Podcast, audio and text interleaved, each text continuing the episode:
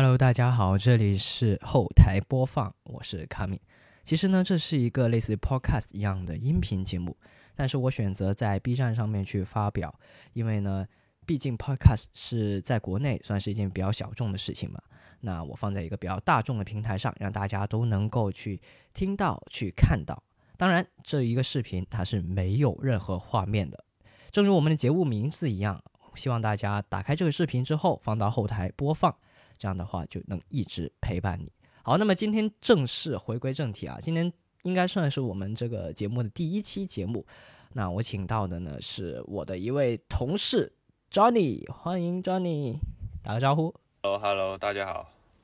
嗯，那 Johnny，你现在是目前的身份是什么？你简单给大家介绍一下吧。目前算是一个科技圈子的一个一个一个工作者吧，我觉得。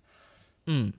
对，那 Johnny 其实跟我一样啊，都是在刚刚毕业的时候就进入到了一家呃科技数码相关的媒体公司里面进行工作。那日常的工作是什么？能给大家稍微简单介绍一下吗？介绍一下，就是其实刚刚开始毕业进入这家公司，大家都以为是真的是在做一些自己喜欢的那些数码评测啊，一些呃一些这个就是。拿能拿到自己喜欢的产品，然后做一个就是当初设想的，像是这些自媒体所做的这些东西，就我们平时所看的这些科技自媒体所做的东西。但是实际上，我们现在所做的东西还是偏向于呃这个广告推广相关的这种呃算是软文吧这方面的内容。嗯，所以说当初其实。啊，主要你也是想说要进入到这个行业里面当中，因为一直也是非常喜欢这方面的东西，是吧？好，那么我们今天的主题先来第一期就聊一些简单一点的，大家可以放轻松一点。对，那什么东西简单呢？就挑我们熟悉的。那我们最近可能比较热门，然后也比较熟悉的，就是关于 Apple 的东西了。那我今天想聊的其实是关于 Apple 的全家桶的一些生态的东西。那 Johnny，你现在拥有 Apple 全家桶的哪些产品呢？你有凑齐了吗？还有，或者说是你有打算把它们凑齐吗？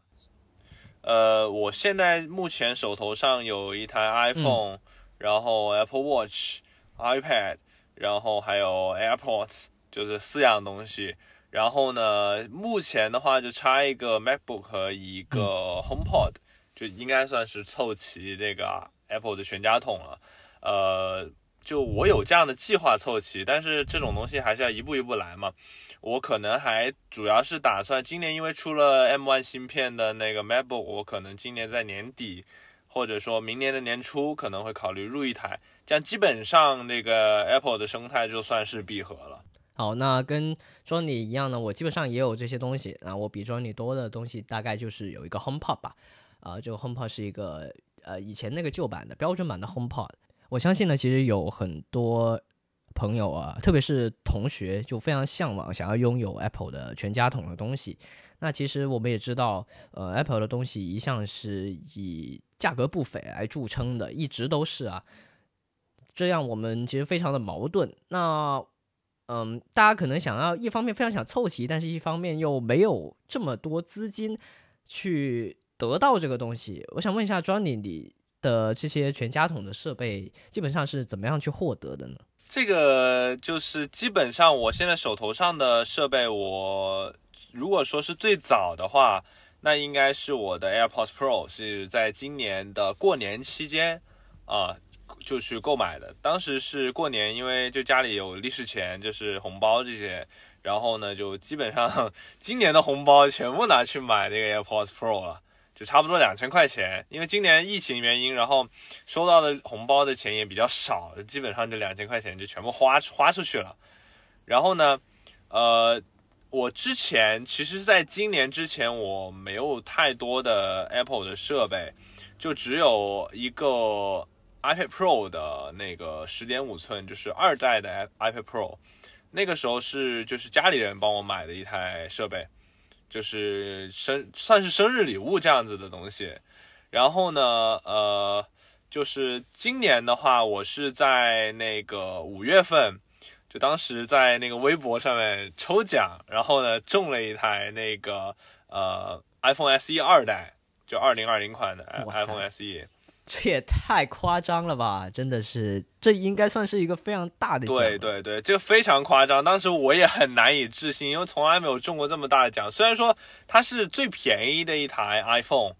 可以说是发售价最便宜但它毕竟是一台 iPhone，对它毕竟是一台 iPhone，它毕竟是一台呃最新款的 iPhone 啊，搭载 A 十三的处理器的 iPhone。然后呢，对对，据据我所知，当时那台机器是刚刚发布的，所以说可以称得上是最新的 iPhone。对对对，没错。所以其实当时也是很开心，就是等于说是把我原本是我自己主力的机器是安卓机，然后呢，基本上就从安卓往苹果生态闭环就是走很迈进了很大的一步，就是走走近了很多。因为我当时只有一台 iPad，我没有办法在其中进行互通嘛。然后呃，说到我们就说回我们刚刚那个那个那个东西，就是说如何获得啊。其实我包括呃，我现在手头上的这台 iPad Pro 二零二零和呃我的 iPhone iPhone 十二 Pro Max，还有我现在的 Apple Watch 呃 Series Six，都是在出来工作之后，就是就获得工资之后再自己购买的。就包括 iPad，我当时也是在京东，就是六幺八，呃，跟跟你是一样的，就是我们一起买的，呃，是这个京对对对。东六十四呃，这个那个六期的免息啊，就就当时就直接六十四期，我倒是想啊，六期的免息啊，当时就直接冲了，因为啊五千六百块钱到包包括到今年双十一都没有到这么便宜的价格。而且今年这个升级版的 iPad Pro 它比较厚道，就它的起始容量直接翻倍了，到一百二十八 G，这也是一个比较可对对用的一个容量，所以我们当时就对对对，直接入手了这个，算是乞丐版吧，但它也没有这么惨，对，真的还是挺不错的。它它比原本的三代 Pro 来说已经好了很多，因为六十四 G 我觉得用起来真的还是比较就是比较紧的，就不会那么就是感觉还是有点那个容量有点告急。然后现在一百二十八 G 的话，就是平常正常用的话，不用太过于注意这个容量，嗯，会好一些。对。然后说到第四，就是说到我的手机和呃那个 Watch 也是这样子的，就是也是今年接近双十一的时候，呃，那个刚好本来我是在京东上面看到一个那个 Apple Watch S5，然后当时跟我同事说说，哎，这个 S5 才两千五百块钱，我说我我我突然间很想买，因为我一直都很想买一款 Apple Watch。然后就一直就觉得，哎，这个价格太贵了，一直没舍得入手，因为两千多块钱、三千块钱一块手表，确实有点贵。然后呢，后来，哎，我同事跟我说，不是啊，那个拼多多啊，某多多，这个两千七百块钱就能买到一个 Series Six，然后马上冲过去一看，我的天，还真的是，真的是可以两千七百多、两千八百块钱买一个 Series Six，然后也是告诉告诉你了啊，告诉你了之后，哎，也是你先充的，然后呢，我再充的，对，而且我还是一个 失业青年哎，真的是你害哎人不浅啊！是你害人不浅，我 iPad 和我的 Watch 都是在你怂恿之下买的，好哎吗？哎，这不不能完全怪我，是你自己本来就有这个心思。对对对，确实是，确实是。然后那就哎，就充了一个 S 六。其实一开始我是没有想到要要要要要真的要充一块手表的，因为当时我已经是呃那个时候已经是预定好我的 iPhone 十呃、iPhone 十二 Pro Max 了，就当时已经是呃预约了呃在首发当天购买的那个资格。然后没有想到，当时我还是带着 S 六去拿的喜我新 iPhone 机十二 Pro，哎确实好。就确实是正好就是今年的所有新款我基本上都用上，除了那你说最新的这个 AirPods Max 和 HomePod Mini 啊这个没有用上啊，还还有呃 MacBook 另外说，这些还没有发售呢，对，明天明天才有现货吧应该是的，在在我们录制的期间啊，是。好，那那你说完了你的，我该说说我的了吧，对吧？嗯嗯，我的话，其实，嗯，其实我总结出来一个经验呐、就是说大家基本上都是这样的。大家在呃学生时期，可能呃就普通家庭啊，大家可能不会说马上，特别是有的同学，我之前在呃我刚入学刚大一的时候啊，就遇到有很多看到很多新闻说，有的同学大一入学的时候就要凑凑个什么苹果三件套、四件套什么的，嗯，我就觉得哇，非常的夸张。但是当真正开学的时候吧，就发现大家其实还是比较普遍、比较冷静的，也很少遇到说新闻那样的情况。看来新闻确实是就特别一点、稀有一点，所以它才能成为一个新闻嘛。所以我也是呃想要跟大家说的，就是要理性消费，而且那个花的那个时候花的还是父母的钱，这样确实不太好。那像像 Johnny。这样的，在工作之后用自己的工资再去啊买自己想要的东西，也会更好一点吧，对吧？是的。而且我我自己的话呢，我从小我大概初中开始吧，那个时候的手机就是我自己存钱买啊。那个时候吧，初中我每天存三块钱那个早餐钱，哇，我就省下来，每天省。然后最后我就为了那个时候我非常喜欢诺基亚的 N 九，我就非常想买一台，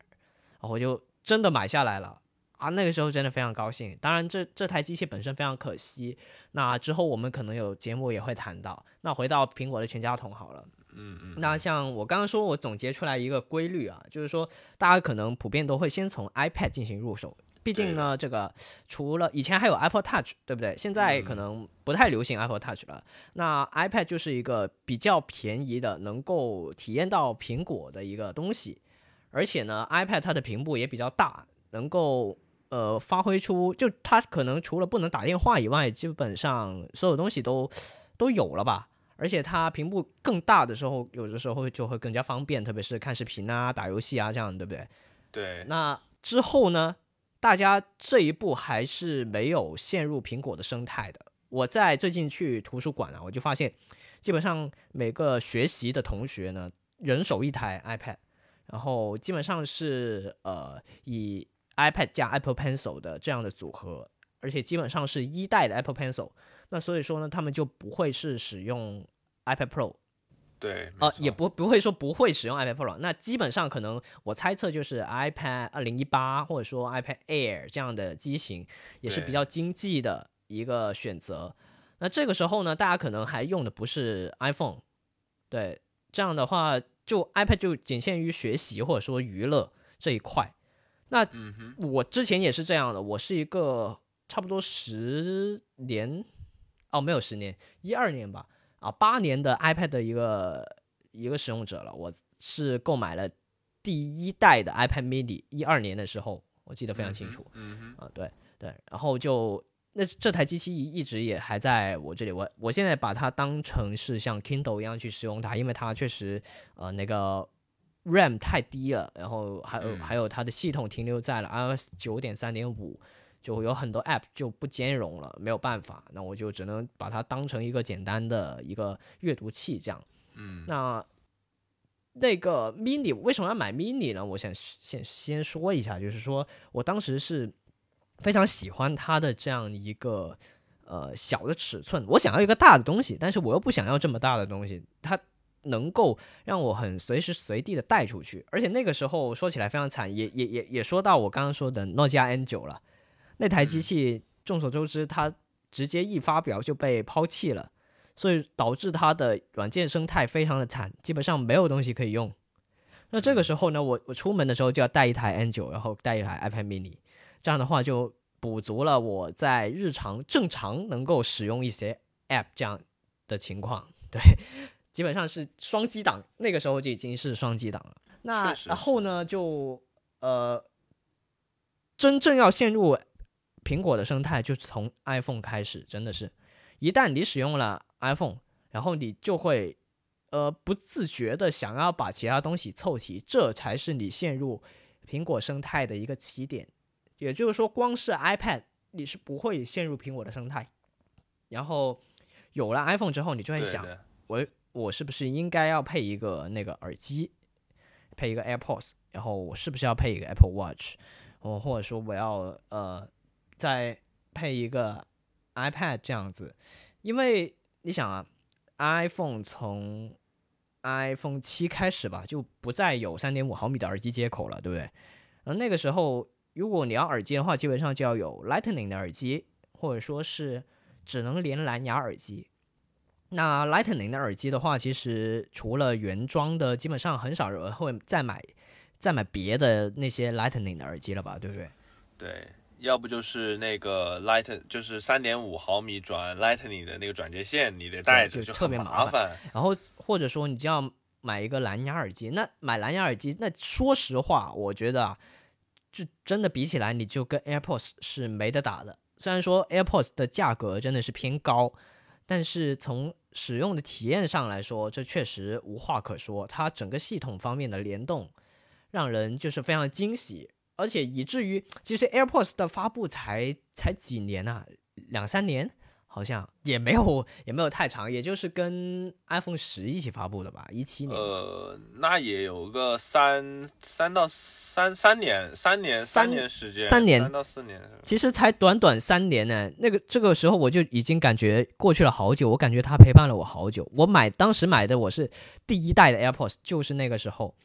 然后那个时候我还没有用 iPhone，我就已经买了 AirPods。我那个时候用的应该是一加五，好像是。然后我就，你真的已经是很早就是成为了这个 AirPods 的用户，因为当时刚刚发布 AirPods 的时候，大家很有一个普遍的观点，我在网上看到的，因为当时我也不是 iPhone 的用户，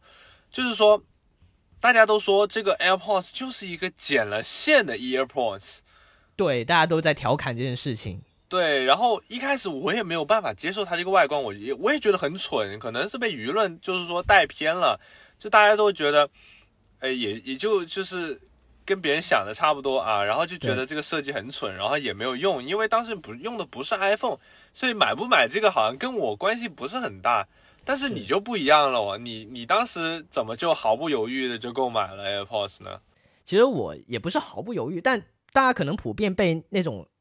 固有的思维所。呃，限制住了，就觉得 AirPods 它是一个剪了线的 AirPods，它其实没有新的设计什么，但其实它就是一个新的设计，它完完全全颠覆了我对耳机的使用。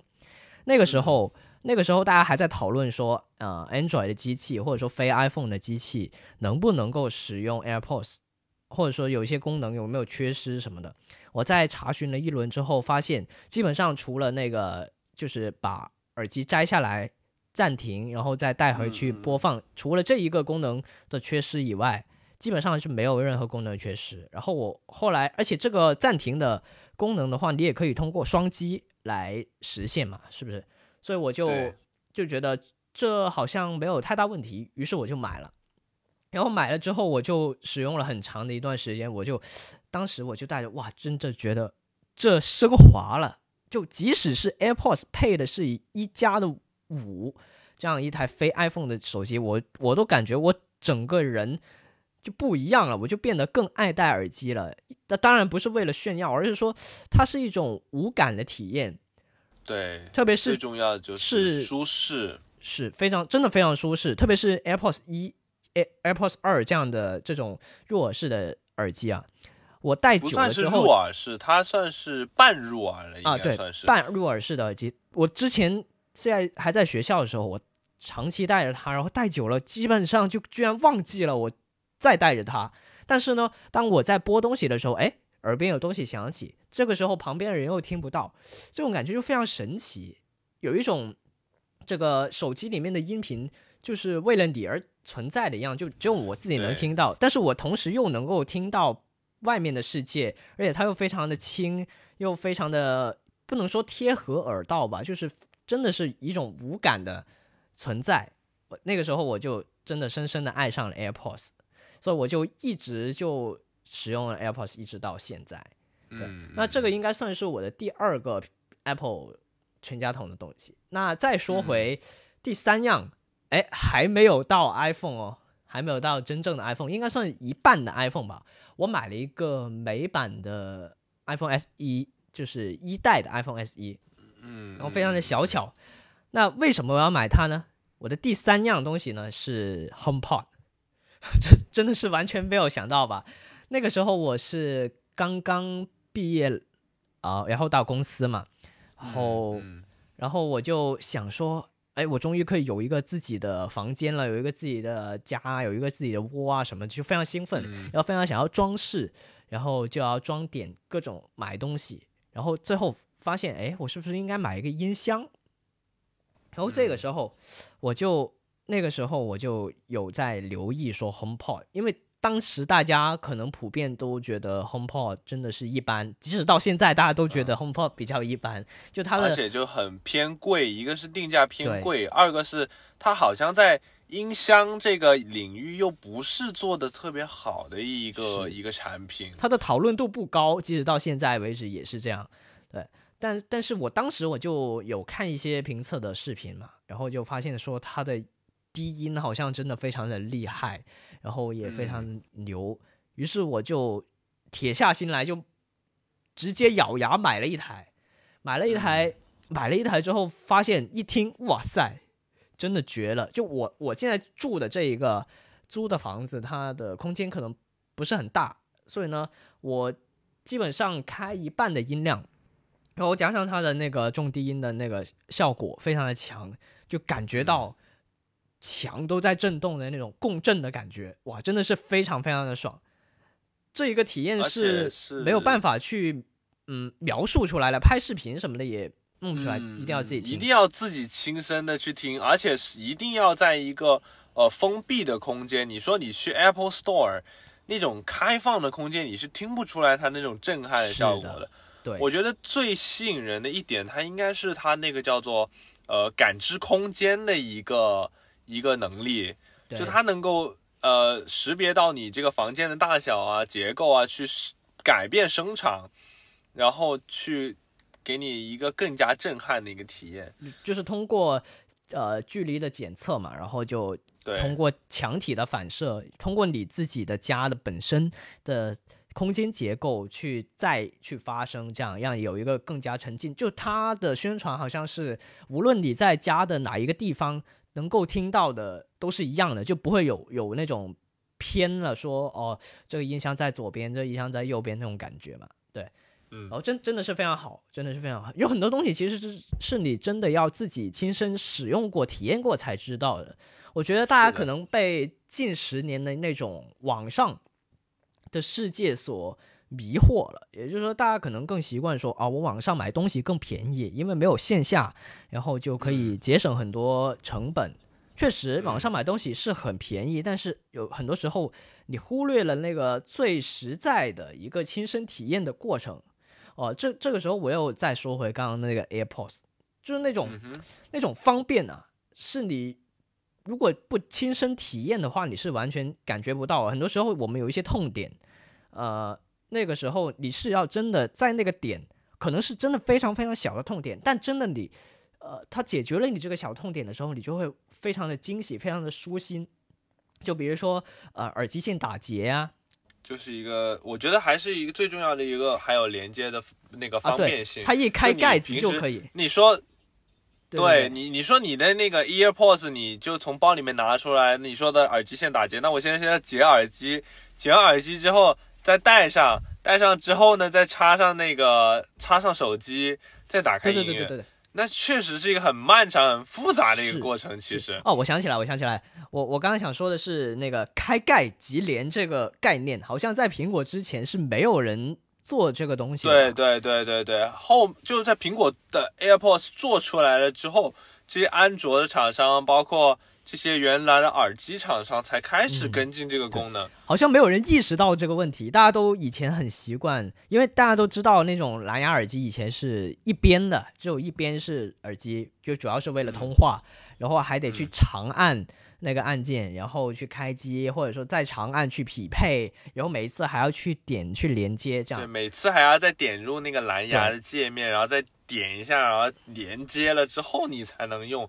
真的很麻烦。是，但是 AirPods 就完全改变这个习惯，就从你把从兜里面掏出来，开盖，戴上耳机，直接就开始了。整个过程非常的简单，即使是像我之前用的 Android 的手机也是一样的。只要你在第一次连接过了之后，每一次一开盖就能够直接连接了。哇，真的是这个方便，你不是实实在在的去用，光是听我在这里讲，你是体会不到那个方便的。对，所以说我是非常建议大家去呃线下一些实体店也好，或者说别人有这个设备，你去体验一下，比你在网上看它再多的再详细的视频。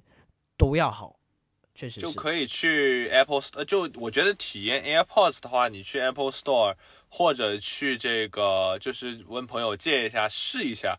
都可以。就包括我觉得现在在拼多多啊这些这些平台，基本上 AirPods 的价格已经去到了呃八百块钱左右，甚至还可以更便宜。那其实这个价格，我觉得买一个呃 TWS 耳机的话，其实也算是比较合适的价格了，已经就给买一个来试一试嘛，反正不吃亏。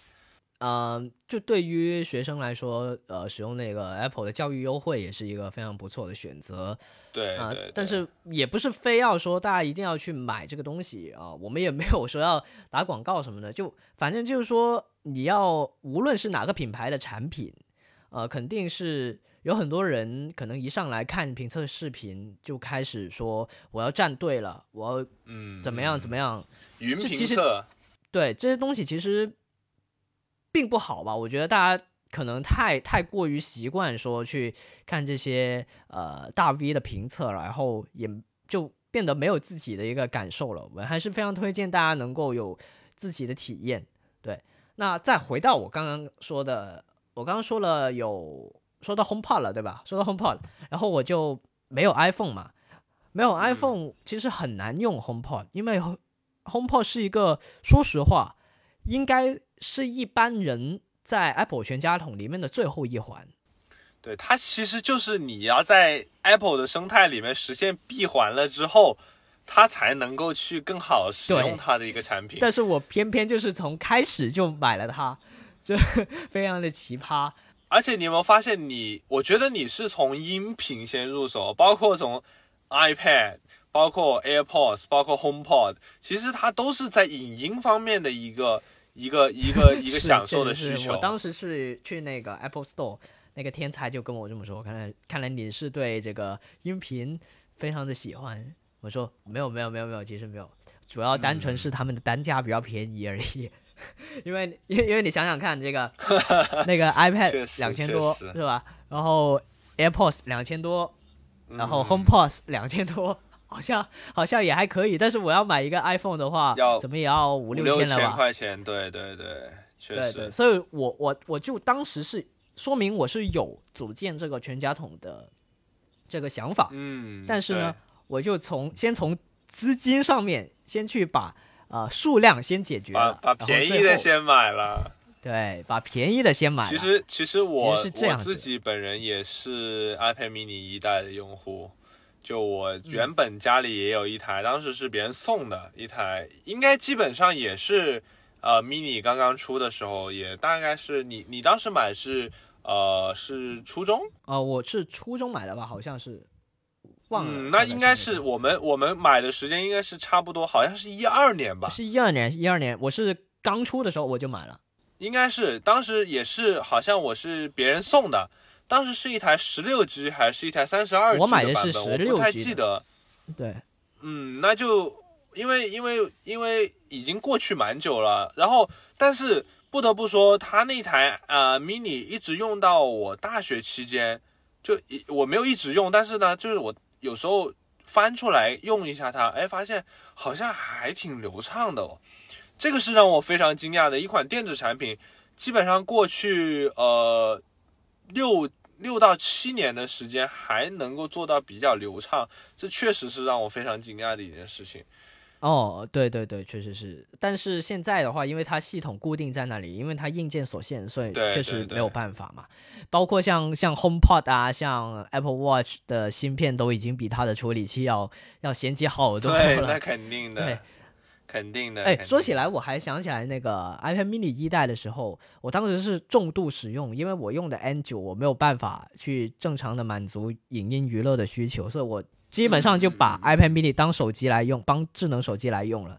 那那个时候，我真是天天拿着它来用，而且我在到手的那一刻，我就直接把系统刷成了 iOS 七的 beta 版本，因为那个时候还是 iOS 六。然后众所周知，iOS 七是一个变化最大的，到目前为止变化最大的一个系统。对对对，它就是一个整个。iOS 完全是翻新，等于说是完全一个新系统的感觉了。它把礼物化去掉了，然后弄成了扁平化的设计，然后加入了很多毛玻璃的这样的元素在里面。也是奠定了现在从 iOS 七到 iOS 十四嗯，这一长一段时间的一个设计的基调。而且现在像包括像 Bixer 啊这样的 Mac 的系统，也开始统一这样的风格了。也也就是说苹苹果已经使用这个设计语言也蛮久的时间了。那当时我就直接刷的，而且你这个刚拿到手就升 这个 beta 版，老开发者了。对，那个时候还挺麻烦的，那个时候没有现在这么方便。对对对，现在一个描述文件就就完事了。那个时候还比较复杂，我我都忘了我怎么搞的了。反正搞完之后，bug 真的蛮多的，真真的多到不行，就会发热啊，会卡啊，会闪退啊，这些东西都有。嗯但是呢，因为它有一个明显的区分跟 iOS 六，所以我就经常喜欢拿出去，哎、别人那个时候有很多人用 iPhone 嘛，然后我就哎，他们就看到，哎，你的界面怎么跟我的不一样？哇哦！当然呢，我的是贝塔版啊，对不对？虽然它卡，虽然它发热什么的，但是我不告诉他们，我就说，你看这多帅，是吧？对那，控制中心，控制中心从下面往上面拉出来，哇塞！哇哦，这多帅太太帅了，太帅了，真的。对，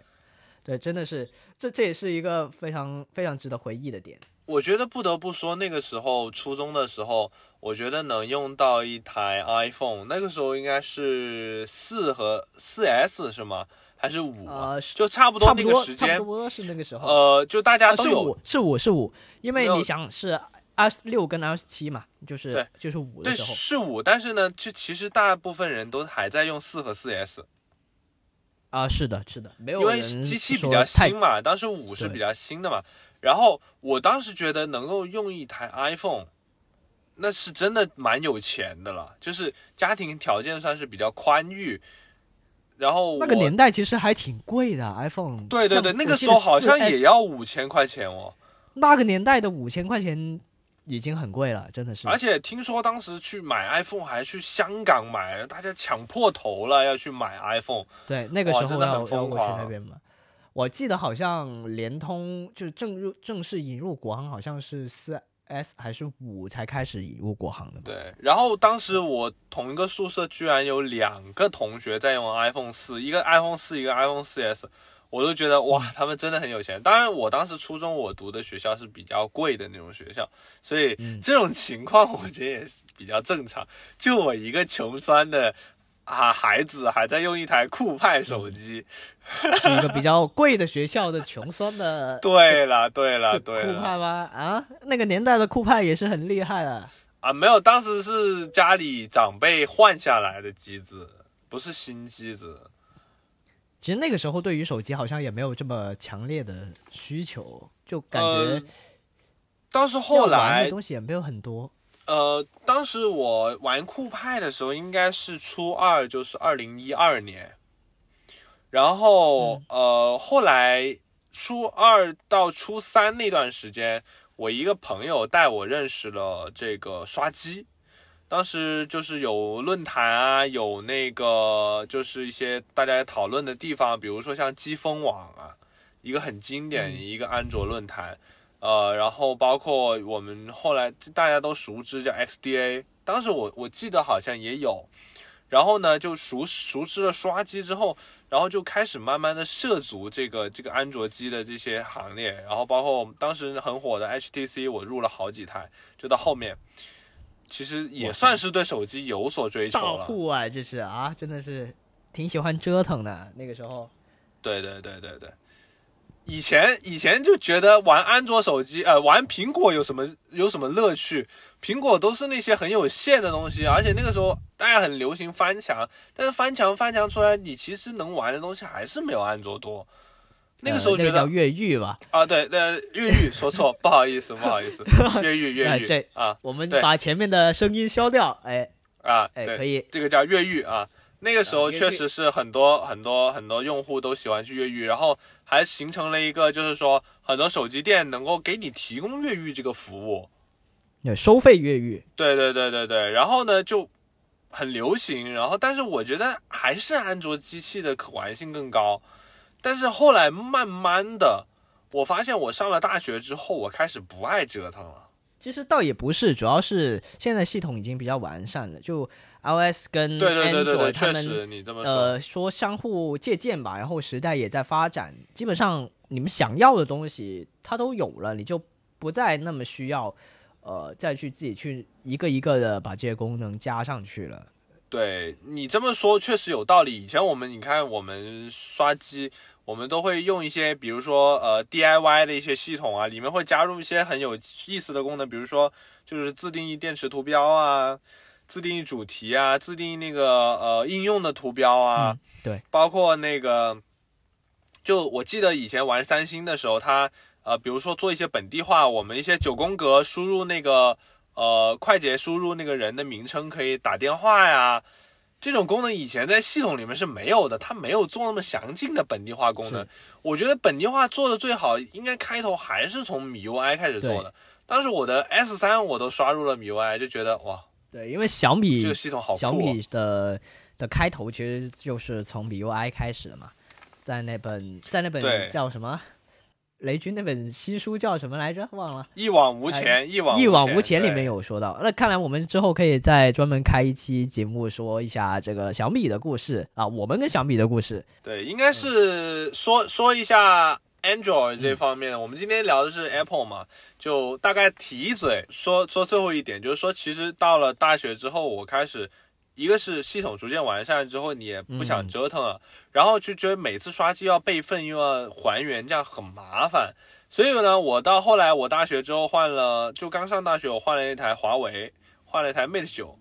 然后呢，那也是非常经典的一台机器啊，好像。对对对，然后呢就开始不折腾了，然后 Mate 九之后换了自己换了三星的 Note 九。然后呢，再换了 OPPO 的 Reno S，这三台安卓机器我都没有折腾过，都是要不就是如果有新的 beta 版系统我就升，对我不会再去刷机了。然后呢，逐渐的，就我我们现在是主要是把对地方第三方系统的热爱转移到了最新系统自家系统的 beta 版上面，其实本质上是一样的，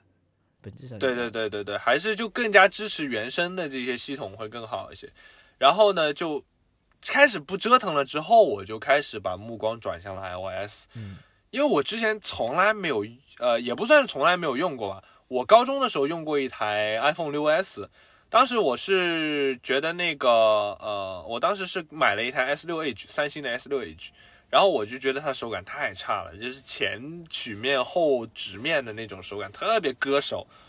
然后呢？我就去闲鱼跟人家换了一台 iPhone 6s，那个应该是我第一台呃 iPhone，嗯，然后那个时候是非常经典的一代神机。对，但是那个时候我对 iPhone 好像真没有那么大的兴趣，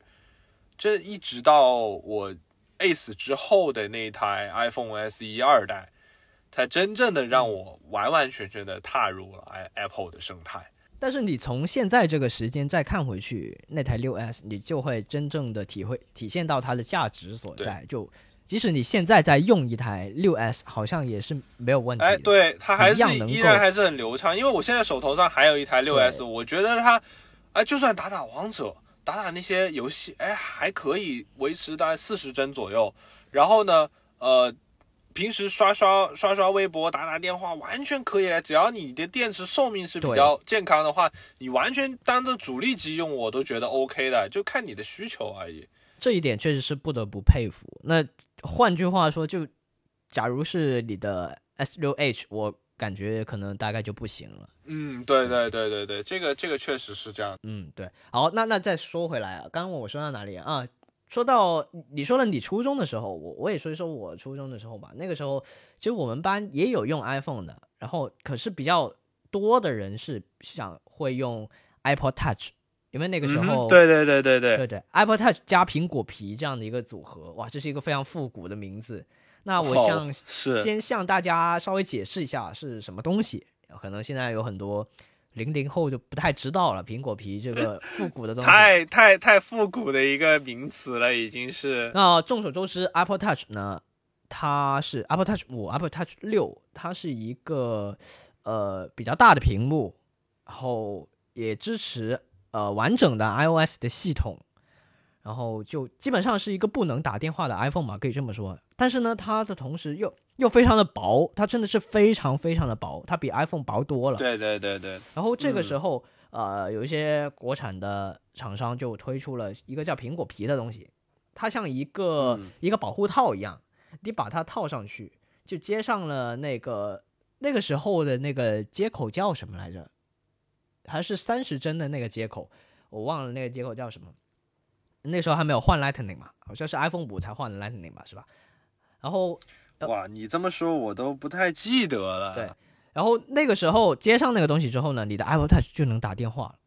是非常神奇，就相当于是外挂了一台功能机的样子。然后它把对对对对对，它把你的 Apple Touch 当成了一个显示器，而且我记得那个时候还有一种 Android 的苹果皮，它是什么意思呢？就是你接上之后呢，你可以一键切换到 Android 的系统，就用你的 Apple Touch。哦！就它真的把你的 Apple Touch 当成了一个显示器，对，然后你可以用本身的 iOS 的系统，然后也可以切换到那个苹果皮里面的 Android 的系统，你就相当于用哎我了两台手机了。我觉我我我当时是我自己是没有用过这个产品，但是我当时是有所耳闻。但是我觉得这个概念即使放到现在，也是一个很酷的概念。其实就是一个模块化的一个东西啊，但是模块化这个概念到了这么多年依然没有实现，或者说没有真正的受到大众的量产大没有对，主要是大家不太接受这个概念，所以它就不能够走进大家的视野了。对它本质上是一些极客啊，或者说像我们一样比较喜欢这方面的人才会去，不然的话，大家谁会搞两个系统啊？对不对？我我上个微博、上个微信的话，我干嘛要切两个系统啊？我自己就用一个不好吗？对不对？所以说，对这这确实没有办法真正的能够走进大众的那个世界里边。好，那我们刚聊了这么多，我哦，我们当时是从 HomePod 开始聊聊到这儿的，对不对？没有没有，你是说你这个初中的这个就是一些朋友啊，身边的朋友用的这个机器吗？哦，我我们再回到 HomePod 那里去啊，回到 HomePod 那里去，然后啊，嗯哼，呃，HomePod 我就缺一个 iPhone 去控制它，因为啊、呃我们都知道 iOS 有一个叫家庭的一个这样的 App，好像是删不掉的吧？嗯删不掉的啊、能删掉，能删掉。那个时候好像还叫 现在以以前是不能，应该是以前是没有对没得删掉，以前是删不掉现在是可以的。对，以前叫 HomeKit，我记得就以前还是一个智对对对对，能家居以前叫 HomeKit，现在改名叫 Home 了，就光就加了就简化掉了直家庭，直接叫家庭。对，然后我就想办法得搞一台 iPhone 才能够才能够连接，因为光是 iPad 的话也是不能够连接的，好像是必须要 iPhone 才可以，那就限制了我必须要买一台 iPhone。但那个时候我在使用一加，其实我还挺喜欢的，因为它是比较那个轻 OS，我是自己很喜欢的一个系统。然后对，其实就是比较简洁嘛，比较比较流畅，然后呢比较简洁的，基本上是原生系统的状态。是，然后我就呃没有换机的打算，于是呢我就买了一台呃美版的 iPhone SE 一代，非常便宜，嗯非常便宜，好像是三十二 G 的，才五百九十九块钱，五百九十九那。确实当当时你是在哪一年买的呀？呃也没有多久吧，两年前，两年前吧。那我觉得还算是比较划算的一个价格，已经算蛮便宜的。但是它就就相当于是以前的 Apple Touch，就因为它是美版的，然后我就打不了电话了嘛，我就只能把它当 Apple Touch 用，嗯因为那个它是有锁的，所以它这么便宜，就像哦我们俗称的洋垃圾嘛。当然你嗯哼非要打电话也不是不行，就是你得弄一个叫卡贴的东西，相当于把现在好像，破解。哎，现在好像有一些机器它也根本不需要用卡贴，就是有锁的也能够想办法去解锁或者怎么样的，是是有这样的办法的。呃，这个我暂时这方面没有太了解。其实我自己也买过卡贴，也尝试过把卡放进去，呃，能够读取到号码，但是最后还是不能够，呃，真正的实际的操作。因为我自己很喜欢把系统升到最新或者升到 beta，那这个时候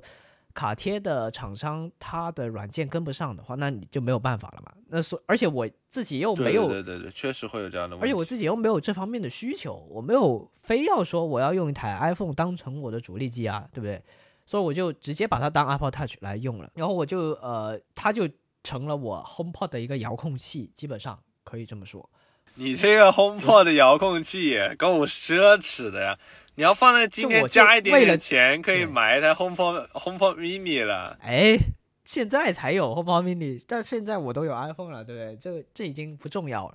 对，那说回这台，但是也嗯也是很奢侈，六百块钱的遥控器，没办法呀。你如果六百块钱不花的话，而且六百块钱已经非常便宜的，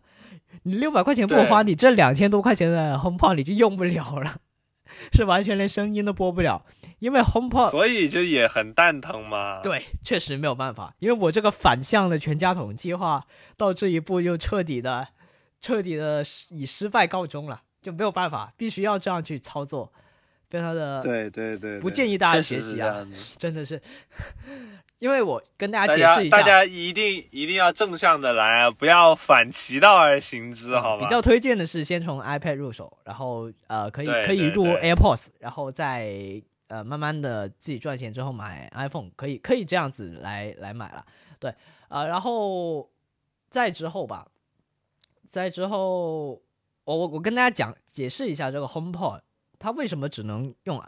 iPhone 或者说只能用 Apple 的东西，因为它本质上它不是一个蓝牙音箱。虽然 AirPlay 是通过蓝牙的技术来连接的，但其实 AirPlay 它是呃融合了 WiFi 跟蓝牙这两项技术都在一起的。嗯，对，所以说它 HomePod 它的要求非常高。首先，它只能够在固定的场所，因为它是一根有电源线的一个设备。有一根电源线，而且它的电源线是拔不掉的，这直接就就在屁股那里直接出来，然后你就只能把它接在家里面的某一个角落，你就不能搬动它了。嗯，然后另外连接的时候，一定要你的设备都在同一个 WiFi 的网络环境下，这一点是非常苛刻的。像我现在住的地方就有非常多 WiFi，就隔壁都有 WiFi，然后什么的，有的时候。我的手机如果连了别的网的话，那我就控制不了我的 HomePod 了。这这一点确实，那就确实很苛刻了这个条件。这个条件确实很苛刻。然后第三呢，就是你必须要用 iOS 的设备，然后才能够去控制。假如说我用一台呃 Android 的手机，这样的话呢，就从正正常的途径是没有办法去控制了。但如果你是用 iPhone、iPad 还有 Mac。的话呢，你可以直接在系统的音频那里直接给它 AirPlay 过去。那我自己也呃测试过，呃，基本上国内主流的流媒体平台，像腾讯视频、爱奇艺这样的平台，它已经做了一个兼容的适配。我们在看视频的时候，如果 AirPlay 过去的话呢，它是没有延迟的，是可看的。那别的平台的话呢，就像哔哩哔哩啊，或者说像呃，芒果 TV 啊、优酷啊这些平台的话呢，就会有延迟。然后特别是优酷，优酷它有一个优酷，可能现在做的一些知识文化类的节目比较多吧。然后它就有一个音频模式，也就是我如果在优酷上面把这个节目 AirPlay 过去的话呢，它就直接相当于投屏了，就它只出声音在 HomePod 上面，但是我的画面是看不到的。我的画面上面显示的是。在哪里哪里投屏，这样的话我就看不了了嘛，对不对？这这也非常尴尬，就变成就直接变成 podcast 了，对，就直接变成 podcast 了。这这 这点到现在都没有适配好，已经这么多年了。然后，而且而且它的 podcast 是变成一种，呃，本来很多东西要用画面展现出来的，你你你光听是感受不到这东西。对，它不是一个真 podcast，它是一个，对，它是一个像类似于。盲人的一个节目这样，但是他又没有盲盲人节目那种视障人士那种节目的呃描述，呃描述这个画面什么样，他又没有，嗯，就真的只能去盲听，这基本上就不可用了嘛。所以我还是推荐大家使用 AirPlay 的时候呢，就腾讯视频还有爱奇艺是 OK 的。然后还有一种比较曲线救国的方法，就是在 Safari 里面去看，在 Safari 上面你。呃播放任何的音频也好、视频也好，AirPlay 过去是 OK 的，是完全没有问题的。嗯，可能我怀疑是他们走的一个线路不一样吧，因为 Safari 毕竟也是相当于是苹果自家的，走的，走的这样的线路，基本上是原生的一个状态。它应该就不用经过那边的软件公司，然后再返回来了，应该是这样吧？我也不知道具体的技术是怎么实现的。然后之后呢，嗯我也去折腾了一下 Android 还有 Windows 系统，这个 AirPlay 能不能到这个 HomePod 上面，发现也是可以的哦，也是可以的。嗯呃，在那个 Google Play 上面是没有这些软件，好像，但是 APK Pure 这样的一个呃比较应该是比较有名的一个平台，你知道这个平台吗？不知道，嗯是是一个应用市场，然后是国外的一个应用市场，也是比较有名。它可以直接下载一些 APK，然后就里面有几个是可以串流的，就让你的 Android 手机的音频直接串到苹果呃那个 HomePod 里面，也就相当于是把它当成一个蓝牙的音箱来用嘛。蓝，但是它走的是蓝牙还是走的是 WiFi 啊？它走的是 WiFi，走的是 WiFi，它应该哦，那那那这样子会更好一些。我觉得就是，如果是他走的，如果是 WiFi 的话，那个应该叫做呃叫做 DLAN 还是 DLNA 的一个协议，还是叫它叫什么？其实就是串流嘛，其实就是串流，很简单的一个技术。它首先但是首先它就是不得不伪装说成，伪装成一个 iOS 的设备，然后呢，嗯嗯，再嗯把那个 URL 的你的流媒体的 URL 地址发给 HomePod，然后 HomePod 自己在那个 URL 上面去读取。对对，那我我觉得相比就是说你蓝牙和这个 WiFi 的一个连接不同呢，WiFi 所播放出来的音质啊效果来说，一定是比蓝牙要更好的。嗯，可以这么说吧，因为 WiFi 的话，就相当于 HomePod 是直接从这个 URL 上面去读取这些内容嘛。对的，但但是蓝牙的话，你就要经过一个中转，你的解码端就不在那里就了。损失很大了，就。是，然后还有一点呢，就是呃，这个连接之后，你说我要用它控制，那怎么才算控制呢？肯定就是播放跟暂停嘛。只有在按下这个按键的时候，你才知道你自己是真的拥有这个控制权的。那我操作了一下，确实可以，但是呢，不太可用。为什么呢？就感觉吧，首先它有延迟，然后它的那个失误率还挺高的，于是我就放弃了。但是你说能不能播，也是能播的。或者说有没有更好的软件在 Android 上面能够实现这个 AirPlay 呢？应该也是有的，但是我暂时还没有发现。我建议大家哈，就是用什么样的设备，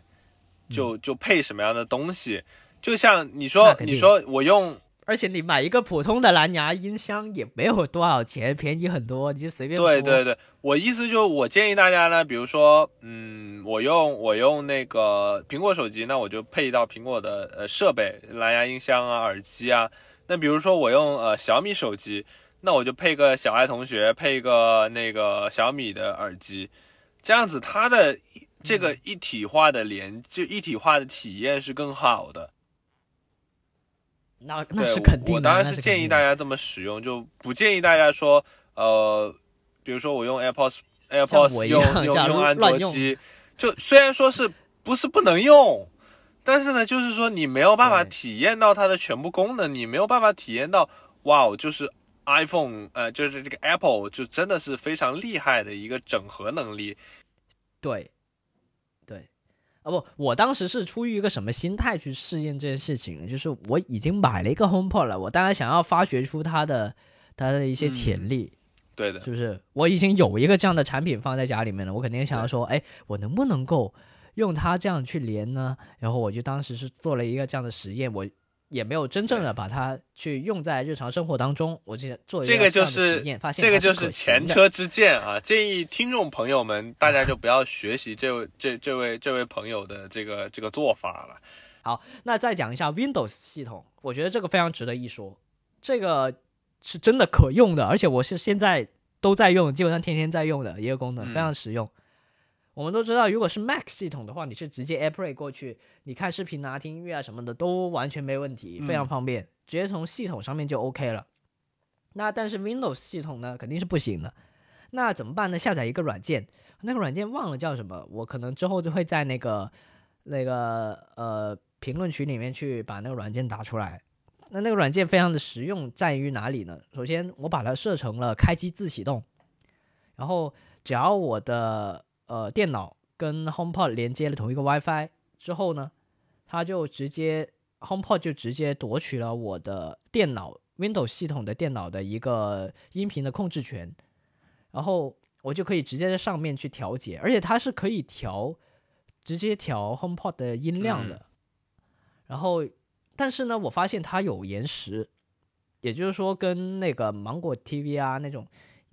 在 iPad 上面的芒果 TV Apple 过去一样有延时，但它有一个好处是什么？Windows 系统的一些软件，它有非常高的自定义性嘛，对不对？它的延时是可调的。我发现了它是可以向前调、向后调，然后我就慢慢慢慢的点开一个视频，我就慢慢慢慢的左左右一直调调调调调，哎，调到一个就是把它对齐嘛，就像我们以前，呃，我记得以前。我们在那个音乐软件上面听那些歌，它有些歌词它是不对齐的，哎，啊，还需要手动去调啊，就是有点像这样子的一个方式了，我觉得。啊，然后主要就是调这个时时延的问题，然后调好了之后，哇，真的非常好，特别是我现在就看片子，而且我的电脑是接的一个显示器，然后我就。音频就接到 HomePod 里面，然后我如果看电影的话，那真的是非常爽。特别是看那种大片的时候，加上这个呃 HomePod 的那个低音的音频，哇，真的是非常。那确实是。这这这个是真的好用，你基本上就可以获得跟 Mac 同样的一个体验了。它是完全接管你所有的音频的，也就是说，相当于是你的一个喇叭一样，无论是你播东西也好，还是那种。系统的音效，什么灯什么之类的，就它是完完全全是一个音响的一个概念，真的非常的实用。当你想要不用的时候，你直接断开连接就可以了，也是很方便。呃，我觉得，我觉得，而且你说能够叫媲美 MacBook，我觉得不光是媲美吧，我觉得这个应该是优于 MacBook 很多的一个啊，对，因为那个。Windows 系统它的自定义程度实在是太高了，它有很多东西是可以调的。效果就是说，我们听出来的效果，它其实是这个音箱肯定是相比 MacBook 的反扬扬声器，它的体验啊，包括这种感受肯定是更好的啊。那肯定，啊，我我的意思是，如果你用 Mac 系统的话，你连这个 HomePod 你就不需要这个软件嘛？对，但但你 Windows 系统想要获得跟 Mac 一样连到这个 HomePod 的话，你就要这个软件。那反而我们在使用这个软件的时候，能够获得更多的权限，我们能够自定义程度更高一些。呃，这个 Windows 系统的一个优势，而且大大家可能都跟我们两个一样啊，就是最后一个买的东西应该就是 Mac 了。就感觉上，对，感觉上，首先从份额上面，总的份额上面来讲，百分之九十的人都会选择 PC 啊，选择 Windows 系统。首先它比较便宜，然后它机型比较多，它选择的范围比较大，然后我们也使用了这么多年，我们从小学的计算机课开始就学这个 Windows 系统，这样也非常的熟悉。所以说大家，而且不得不说，呃，在很多的专业领域，包括一些呃一些单位啊，一些什么的，它很多的软件，包括内网啊这些，都一定得在 Windows 上面运行。它 Mac 上面是没有这样的软件的，所以就很受限制。如果如果你要换 Mac 的话，对。但是大家可能现在在网上，特别是 B 站看多了以后，可能会觉得哇，每个人都在用 Mac 啊。但其实并不是这样的，这是一种类似于幸存者偏差的一样这个概念。就我们可能大家看到的一些 UP 主啊，或者说一些用户啊，就真的只是他们在用而已。我们日常生活中没有这么多人在用。但是。我觉得 Mac 的用户，我觉得大概我自己的看法，我觉得有有几种人，一种呢是就是有一些人就喜欢 Mac 的外观，他觉得这个笔记本很好看，我就我就去购买它。另外一种人呢就是影视工作者，所以就是就包括我呃剪辑视频，对 UP 主，包括我修图。为什么选择 Mac 呢？因为 Mac 的色彩管理、屏幕色彩管理是所有 Windows 笔记本，包括就是这些这些这些里面做的最好的。嗯，它的屏幕色彩是非常准确的。然后呢，它的屏幕素质也非常不错，它是一个二点五 K 还是二，反正是二 K 加的一个屏幕，还是差不多三 K 的屏幕吧？是视网膜级别的屏幕了。对，也是非常高清的一个屏幕，所以大家会选择 Mac。我觉得主要还是专业性的一些用户，比如说一些 3D 制作、一些视频剪辑、一些呃呃，就是这方面的用户可能会多一些。我也会有这个认知的偏差，就是这些工种对于我们普通观众来说，呃，我们能够接触到他们的途径。就是在像 B 站这样的平台，所以我们会觉得说，对视频他们他们都在用，就是因为他们是那样的工作者，而我们可能大部分人并不是这样的工作者，我们就呃对就没有用它。所以说，呃，很多时候甚至是我们超脱于这个 Apple 的全家桶以外啊，我们拥有的第一样东西肯定首先是一个 Windows 的电脑，对不对？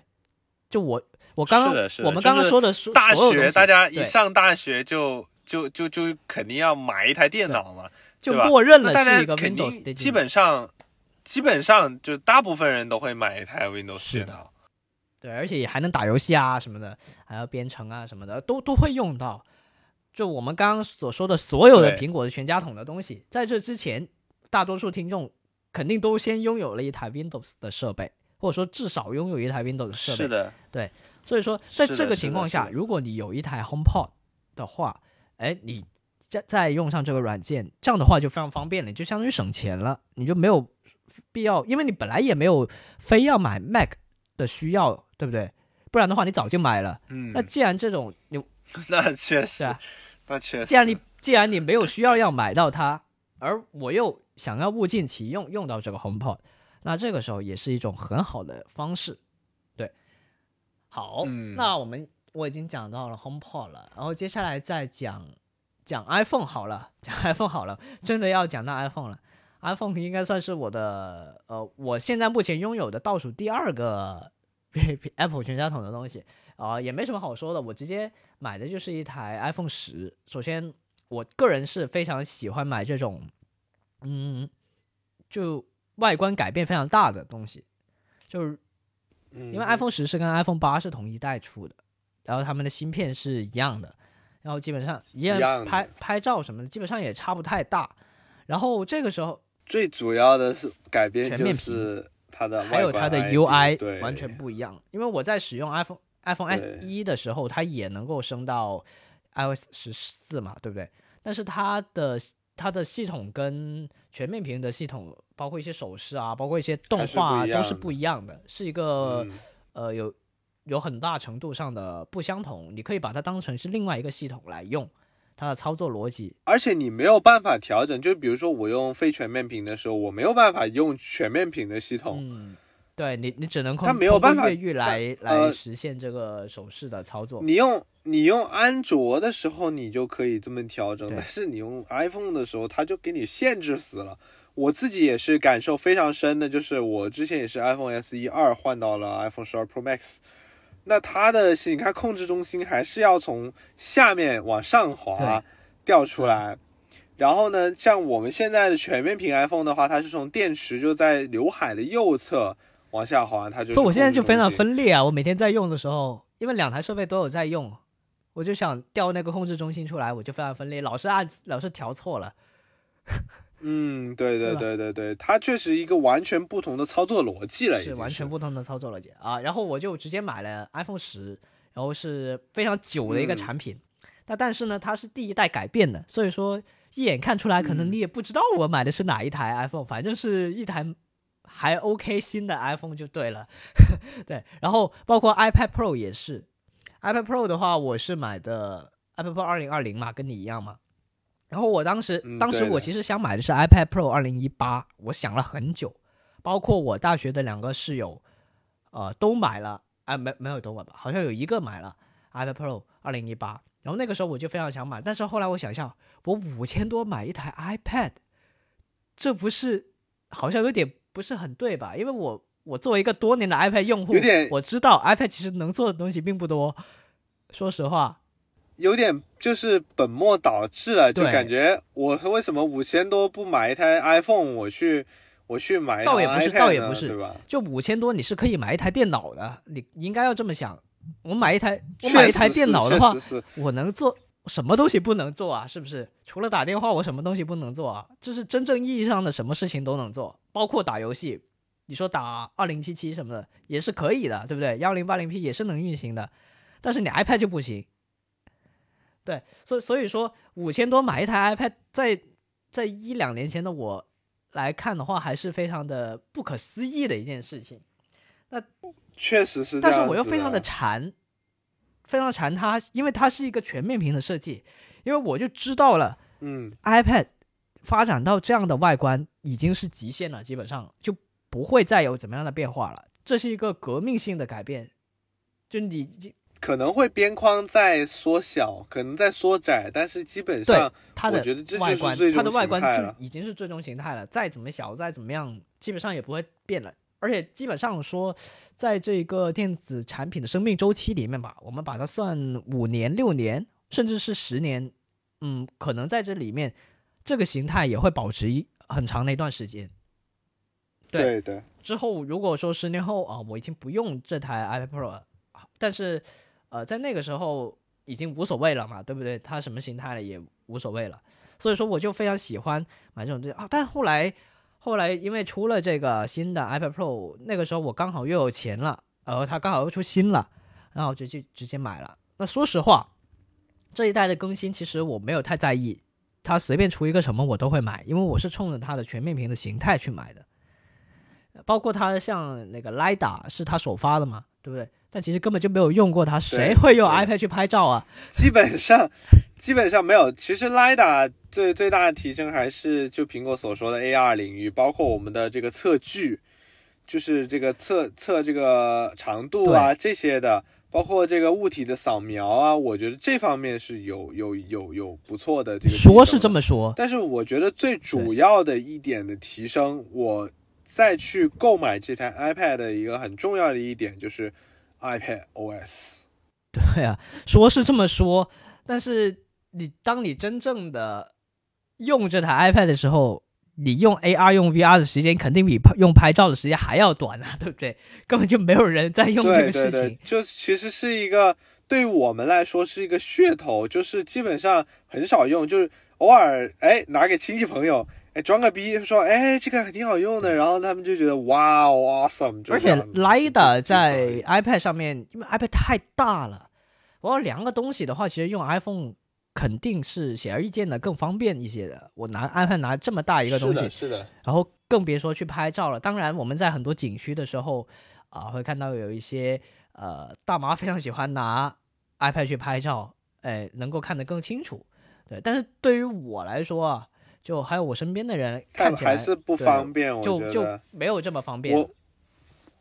我觉得真的能拿来拍照的，我能够接受最大的尺寸应该就是 iPad mini 了，这不能再大了，再大真的没可法拿了能可能是全面屏的 iPad mini 会比较好一点吧。全面屏的 iPad mini 我估计就跟呃你的 iPhone 十二 Pro Max 差不多了。哇哦，那就真的哇哦，真的，就就可能可能下一台 iPad mini 出来的时候，我会发出我第一次见到 iPhone 十二 mini 的那种感叹，真的太惊艳了。如果说这个 iPad Pro 二零一八的全面屏设计是 iPad 的最终形态的话，我觉得还有一个最终形态就是 iPad mini 的全面屏，这是另外一个最终形态。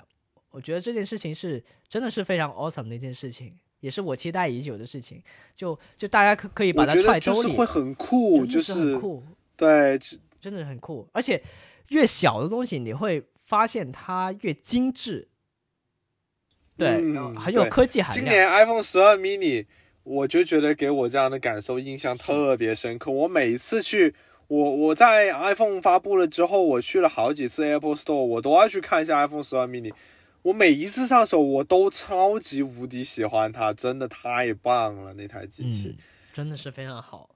那呃，再说回这个，我我们刚才讲的是 iPhone 是吧？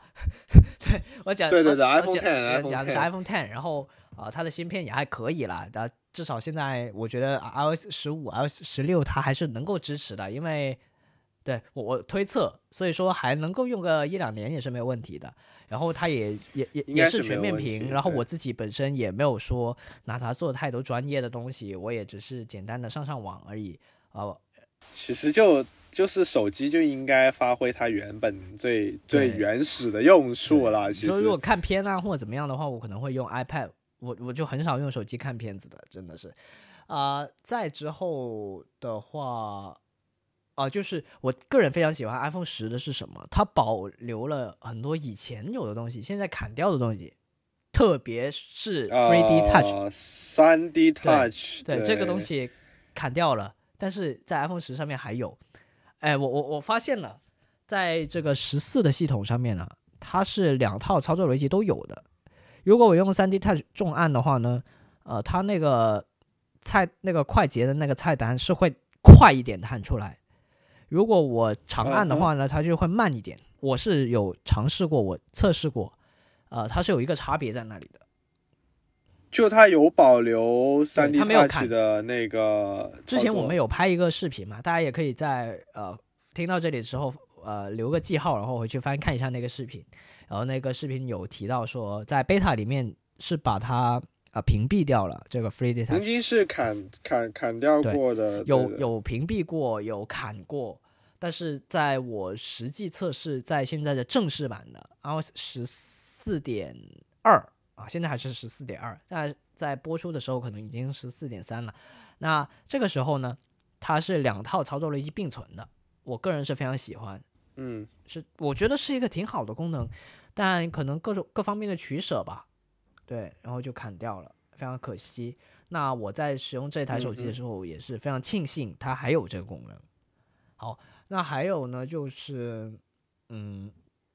最后一个了，Apple Watch。讲到我自己的 Apple Watch，嗯，那 Apple Watch 的话，其实我第一块 Apple Watch 是 S 三，大家也可以在呃这个账号之前的视频里面去翻看一下。我们 当时也是为了拍摄这个对那个视频，然后我就去购买了一个，也是我第一次使用 Apple Watch。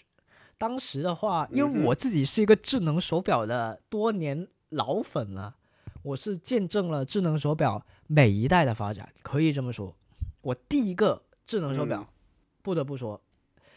，Moto 三六零，哇塞，那真的是，哇，太太经典了一个那真的是我到目前为止我觉得应该就是我到现在都最喜欢它。它就是一款智能手表的开山之作，应该这么说。我觉得它真的是太完美了，真的是太完美了。即使它是应该是除了续航之外吧，当时好像续航真的确实有点差，也还好。也还好，反正也是一天一充啦。我我都很少会用到极限的情况，就就每天一充就对了。然后那个时候哇，太颠覆了，而且我是呃让那个在国外留学的同学给我寄回来的，他去在国外、嗯应该是在意大利吧帮我买的，而且买的时候也是一个应该是九成新吧，因为那个时候好像。Moto 三六零出了第二代，然后我让他买的是第一代，啊、呃对，然后但是我不太喜欢第二代，第二代好像出了个运动版还是怎么样，但我喜欢第一代那个比较经典的那种 classic 的样子，然后我就让他买了，然后那个嗯，呃国外的中古店买其实还很新，真的很新，而且它是一个皮的表带，真皮的表带，那个表带还有那种呃像檀香一样的香气，很香。包括我戴了，就很高级的我感觉我戴了一。年左右，它还有那个味道在那里，而且我确认过了，那个味道真的就是在那个表带上面的，就一直有那个味道，就很神奇，很神奇。而它的成色也非常的新，基本上就是九九新了，应该也是一些呃人买了回来戴了一小会儿，然后就把它卖掉了，就基本上可以定义为全新了。我觉得就仅开封这样的情况，然后你说那个味道是真的是在它原本的表带上面就有有的味道？对，就是在表带上面那个皮表带上面，非常神奇。哦，那就真的确实很高级的那种。我刚开始刚开箱我都懵了，我就嗯，这哪来的味道？然后我就以为是什么样，我以为它沾了什么东西，然后我还专门去洗了它那个表带。呃，大家都呃知道皮其实是不太能湿水的嘛，对吧？但是我就我怕它是沾了什么东西，呃，别人带过啊或者怎么样，就特别是老外可能比较喜欢喷那些香水啊什么的。哦，对对对对，古龙水。然后我就以为是那样，但是后来我发现它洗不掉，而且那个味道呢，你越带它越有，那我就证明了啊，它是本来就有的这个味道，所以那那那就更更让我惊喜了，真的是而且那个皮的那个手感很好，真的是太高级、太太惊艳的那种感觉了，我觉得。真的是很惊艳。我我现在再再再介绍一下，它那个盒子是个圆形的盒子，嗯，我记得，我记得，我我我也是印象很深刻。超级酷。你你知道吗？那个时候其实智能手表刚出来的时候，大家就会有那种圆形跟方形的争论了，嗯哼，对就已经开始争论哪一种比较好。那圆形派的代表必然就是 Moto 三六 Moto 零，三六零，方形派就是 Apple Watch。方形的话，那个时候其实 Apple Watch 还没有出来，啊哈，那个时候 Apple Watch 还没有出来，那个时候基本上就只有 Moto 三六零嘛，可以这么说，智能穿戴的先锋就是 Moto 三六零。然后呃，但是方形的手表、电子表，其实我们在呃小学、初中的时候也戴过，也见过。卡西欧的经电子表典款的电子表就有方形，当然也有圆形哦，G-Shock 啊那些都是圆形的表表盘。对，那其实说方形跟圆形之争呢，也可以说是呃指针跟电子表的一个数字表是的，一是的，个是的，争论吧，可以这么说。是的，因为因为像呃数字表的话，纯数字的表，其实它圆形跟方形，呃没有什么太大的区别，反正它就是需要一块显示屏而已嘛，对不对？对对但指针的话，如果你是方形的话，就不太和谐。对对对，就感觉很有点奇怪。对确实有点奇怪。那 Model 三六零我真的是非常非常喜欢。那之后我们可能会做一期关于智能穿戴的节目，那那个时候再聊了。我们先先回到这里，带过一下嘛，对吧？Apple Watch S 三，呃，这个表是我第一块 Apple Watch，然后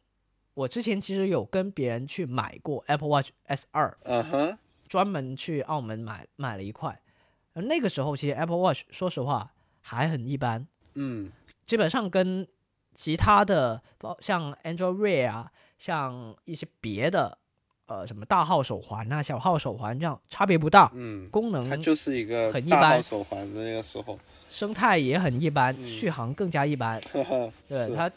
它除了是苹果设计的以外，还有方形，那个时候还很少有表示智能手表是方形的。除了这两点以外，就没有什么别的特点了。呃，就卖的这么贵，对不对？那最大的改变是从超级无敌贵了，这真的是是一块手表来说，确实是也不能说贵吧。其实苹果把我们的那个阈值提高了很多。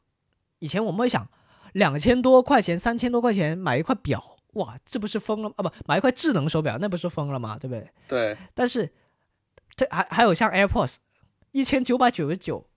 买一个耳机，那不是疯了吗？但现在你会觉得哇，买一个，就是你觉得，因为我以前我买的有线耳机，我就算是我当时有一段时间比较痴迷音频这方面的时候，我买一条有线耳机，也嗯就是不到一千块钱，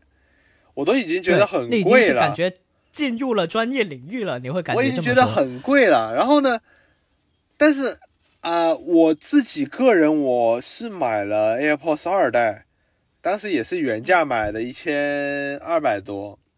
然后一二九九。对，一二五九吧，好像没有到一二九九，它不是个整数哦，幺九九是一代，然后它还二代是分了那个无线充对对对对版本。然后我自己是购买了二代，然后呢，那个时候我就觉得，嗯，好像还行，就也没有这么贵。然后呢哎其，实就是它这个这个苹果真的是太坏了，对对明明，是这么贵的东西，让我们感觉它降个两百，我们还觉得好便宜啊，快去充啊！对呀、就是这样子真的好贵啊。就像你说我们充 S 六的时候，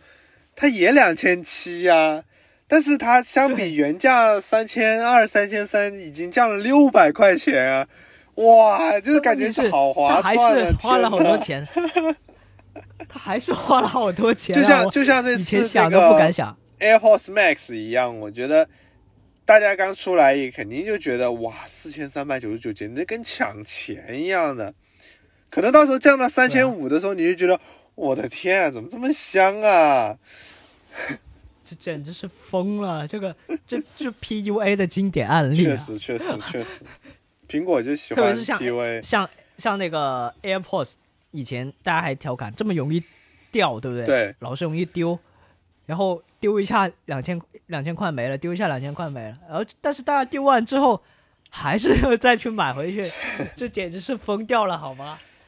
这确实是这不，可理喻的。事情，要呃居然发生了，而且还很多次，对。然后那个时候真正发生改变的时候，Apple Watch 是从第三代开始，所以我们做那个视频也是买了一台买了一块那个 S 三嘛，嗯，因为那一年开始，呃，Apple Watch 的软件生态还有它的芯片有了很大的进步，开始所以说它也支持到了最新的 Watch OS 七的系统，嗯它也能够支持。对，那在戴那块手表的短短两个星期吧，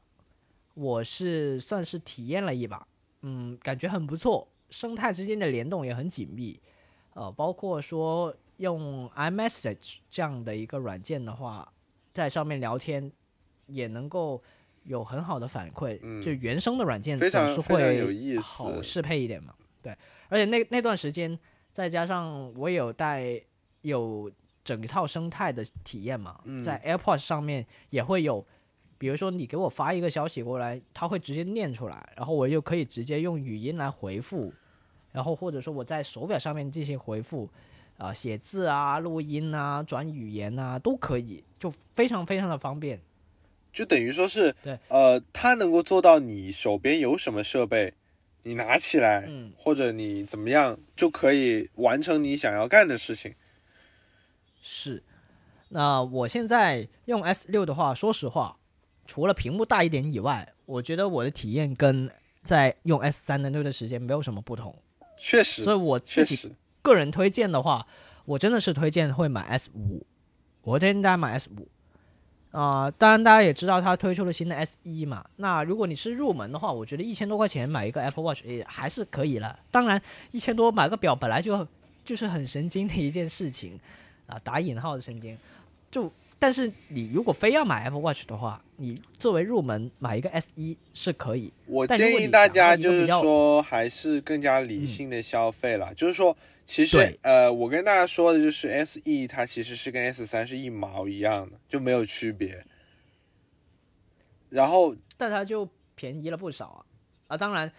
，S 三现在如果你是买的话，像我当初买的二手的也就七百对块钱嘛。当然就要看你个人的喜欢。就如果说你喜欢得要全新的，那我就建议你买你能不 E 能。接受。嗯如果你是想要购买，呃，就是觉得二手的不介意，那我当然建议大家在一千多块钱可以买一个 S 三，功能跟 S E 差不多，那那肯定是更便宜，更就是还是更香的嘛，对吧？呃，其实 S 一包括也有最新的血氧啊这样的功能，就是最新的功能啦，也是挺不错的。S 然 E 这个功没有血氧吧？没有血氧吗？没有有血氧吗？没有血氧，没有，没有。我记得它是没有息屏显示。S E 没有有 always dis 呃 always on display，然后没有 A 那个 AED，就是没有心电图，然后没有血氧吧血氧，好像都是没有的。有的，我记得是有血氧。那有这个时候我有的话就再考证一下。考证一下，去去 Apple 官网看一下是否真的有这这一项功能。Apple Watch SE 血氧，我现查一下啊。这个时候我们后面就可以直接把它剪掉了。是有的，确实是有那那确实是还是可以的，它是有啊。但是呢，但是我要说的一点是，啊，这个功能见仁见智，就有没有用？说实话，我自己是觉得没什么基本用上用不到因。为因为呃，首先它准不准呢，又是一回事；它能不能够作为参考呢，是另外一回事。那还有就是你自己拿到这个数据有没有用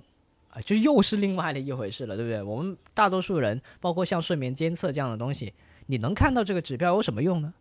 睡觉这件事情基本上你是不可控的嘛，对不对？你什么时候醒，什么时候那个你自己没有办法控制。即使让你看到了昨天晚上睡得怎么样，那又怎么样呢？呃，但是但是是像我们这种数据控，我自己个人是喜欢我能够看到我昨天晚上大概睡了多长时间，然后有一个怎么样的睡眠质量，我觉得还是嗯对于我来说还是蛮有用的。就虽然说好像也没有太大的实质，事实好像又是没有什么太大用，对，但我感觉就是从心理上让你感觉嘛。对对对对对，就然后当你看到昨天晚上，哎，我睡得睡得还挺好的，你就会感觉哦，我自己这一天好像很精神 啊，这是一个对对对，心心理暗示吧，算是。但是你说呃、s e 没有的有一些功能，比如说呃，Always on Display 这个功能，呃，我觉得其实有或没有，就是 Always on Display 应该叫做装逼功能吧，应该这么说。就是但我觉得它砍的也挺对的。我觉得这个功能在这个价位上面，呃，没有实现也是很合理的因为一件事情。因为我我觉得它这个就是就像我之前看过一个视频，就是说你 Always on Display 是更好的给别拿你的 Watch 给别人 Watch，嗯，对吧？那就确实啊，就因为你自己看的时候，它就自动亮屏了呀。是的，而且 它的识别其实是非常灵敏的。其实你不用担心说我台台湾它不亮屏这样的状态。呃，嗯，你说就包括缺失的 AED，真的是否有用呢？首先我跟大家说的就是国航到现在还没有开通 AED 这个问题。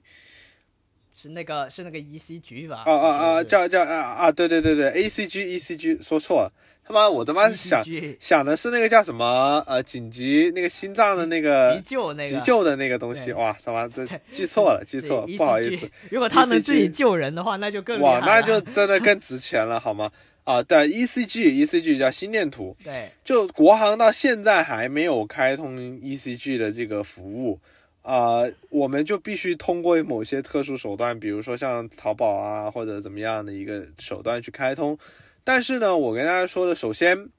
呃，Apple Watch 在呃开通的年龄限制那里限制了二十二岁，嗯，二十二岁以上才能开通 ECG，就是说它会限制。那我也才刚刚能够开而已，是的，没想到啊，而且就是说，我跟大家说的，首先 ECG 开通了之后，你的 Apple Watch 会更加耗电，这是第一的，一定的。其次，会吗？是的，是一定会更它不是。要把手放在上面才会有那个 ECG 心电图是一直监测你的心率状态，二十四小时监测你的心率状那态。那我把手指放到表冠上面，那个是什么东西？那个只是就是当时的心率，就不是一直检测。哦，它的它心电在那个表图是表的下面还是会一直在监测的。不是，就是说你的 ECG 它是二十四小时随时一直都在监测你的心率，它会有一个心电图。为什么叫心电图嘛？它是会有一张图，就会有一张连续的哦心率波动图会给到你。原来是这样，我以为那个图就只有在把手放在表冠上面才就因为是这样子，有我们我们在我们平时使用呃，就是我们现在开通不了 ECG 的话，它也是有心率监测的功能，但是只是说它是定时的定时的，就是说多久帮你测一次这样子的，它是嗯没有一张连续的一个图表给到你。但我觉得就跟跟大家说的就是，如果你的心脏是会有什么，你觉得有一些不对劲，或者说呃你的心脏不是太健康，我就建议大家可以开通 ECG，就是这个还是有必要的。包括我觉得老人家，就是你你如果给家里的长辈啊，就你觉得给一个安全的保障，我觉得 ECG 嗯但其实那这个。日常的也还够用了，特别是那个跌落测试也是，那个跌落警报也是非常实用是的功能。我觉得 ECG 就是对于这种有心脏这个监测需求的人来说是有用的，但对我们年轻人来说，基本上 ECG 的功能作用不太你也不。能这么一概而论嘛，就就我觉得，就反正对于很多人来说，可能就每个人看自己的取舍吧。对但是我觉得就是说说，呃，嗯，就是对于我们大部分年轻人来说，这个这个这个这个这个装逼炫耀的更大于时效，就是更更大于实用性。嗯，其实就是看每个人对于这块表的一个一个一个定位而已。有的人就真的把它当做一个表而已，嗯就只是看时间、看通知，带着是什么其实都无所谓。嗯嗯啊然后只是因为只是因为我买了苹果的东西，我就想把它凑齐，然后而且我也有钱，这样我就就随便买一块就 OK 了。而且大家不是都说什么什么穷玩车富玩表嘛什么的，就就就玩表其实是非常贵的一件事情，在以前呢、但是现在呢，如果我带一块 Apple Watch 的话，基本上你也不能说我什么，你不能看出来我有哎钱没钱，对不对？其实 Apple Watch，我觉得，呃，我觉得苹果是改变了大家以前对于数码产品的一个看法。就原本大家觉得数码产品就是一个单纯的数码产品，它没有说什么任何的其，就除了数码之外，就是你它的原本功能之外的其他的呃作用。但是现在，溢价能力嘛，但是现在呢，我我们可以看到 AirPods、Apple Watch，它成为了一些时尚潮流的搭配单品。这就是苹果所做的东西，就觉得它已经跳出了原本科技数码圈，它可以去进军这个潮流时尚圈，啊、这就是非常厉害的一件事情。而且这对我们这种啊、可能工资不太高的人来说，也是有一个好处，就它非常的保价。哎我，即使是用了好多年，对，我现在它也不会把这个东西跌得特别卖掉严重。对，也当然买回来的时候还是挺贵的，是的，所以说是的，大家可以。可以像我一样买二手，然后再卖二手，那可能可能就哎相可能更当于更。加更加香，对，可能更加香。对，就跟我买 Switch 游戏一样，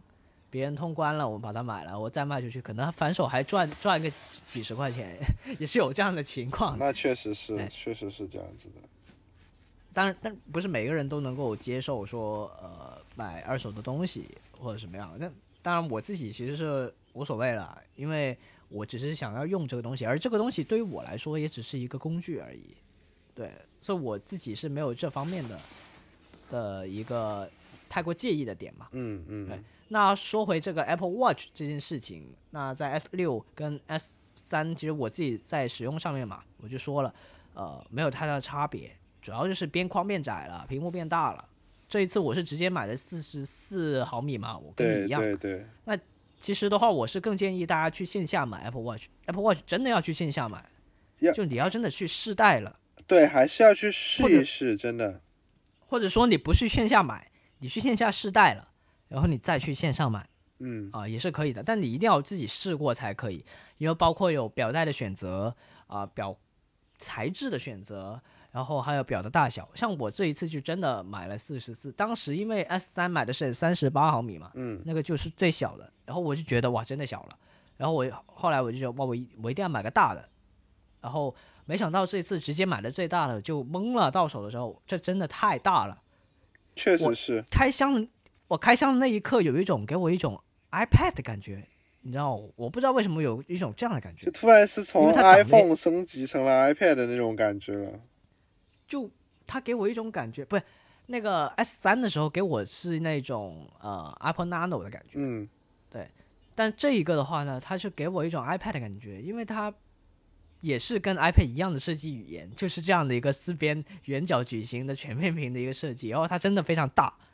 而且我用过 S 三，再跳过来这个 S 六的四十四毫米这个窄边框上面，每个图标都放大了。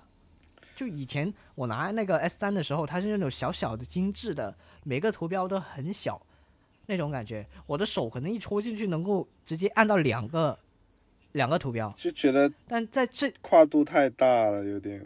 对在这一个的话，我就它就直接等比放大了，这是这个时候就感觉非常奇妙。然后当我上手的时候，我就惊了，它比我的手腕还要大，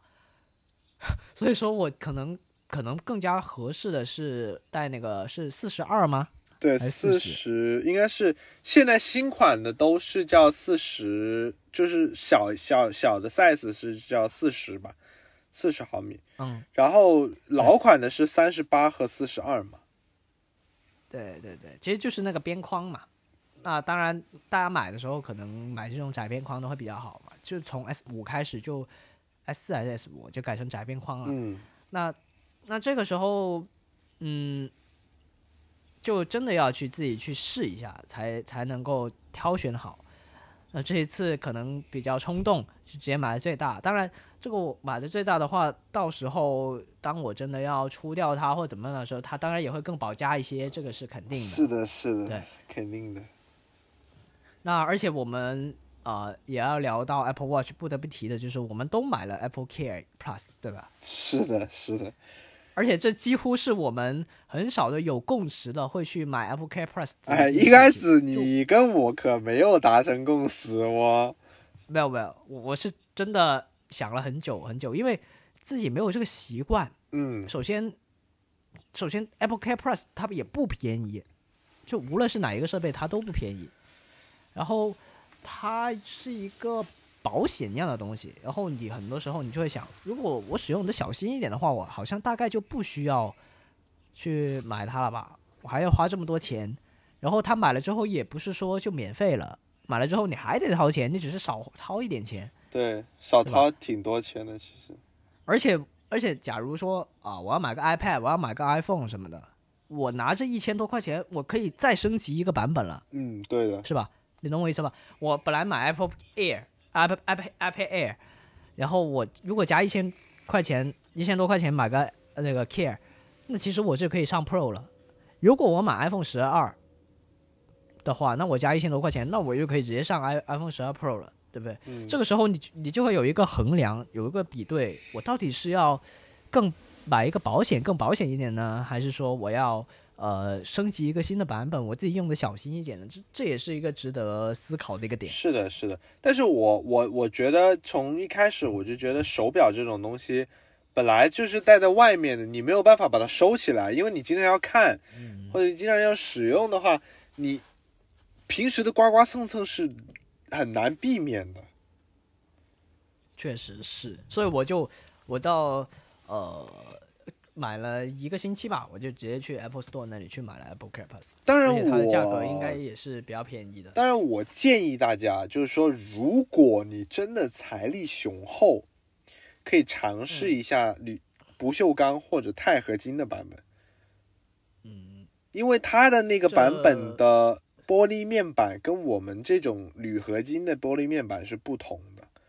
它是一个蓝宝石的那个表面。蓝宝石大家知道贴膜啊，对也还也还好。我知，道，就是我的意思是说，蓝首先钛合金跟金属的那个就是表的边框那个表壳会非常的好看，而且它的硬度很高，很耐磨。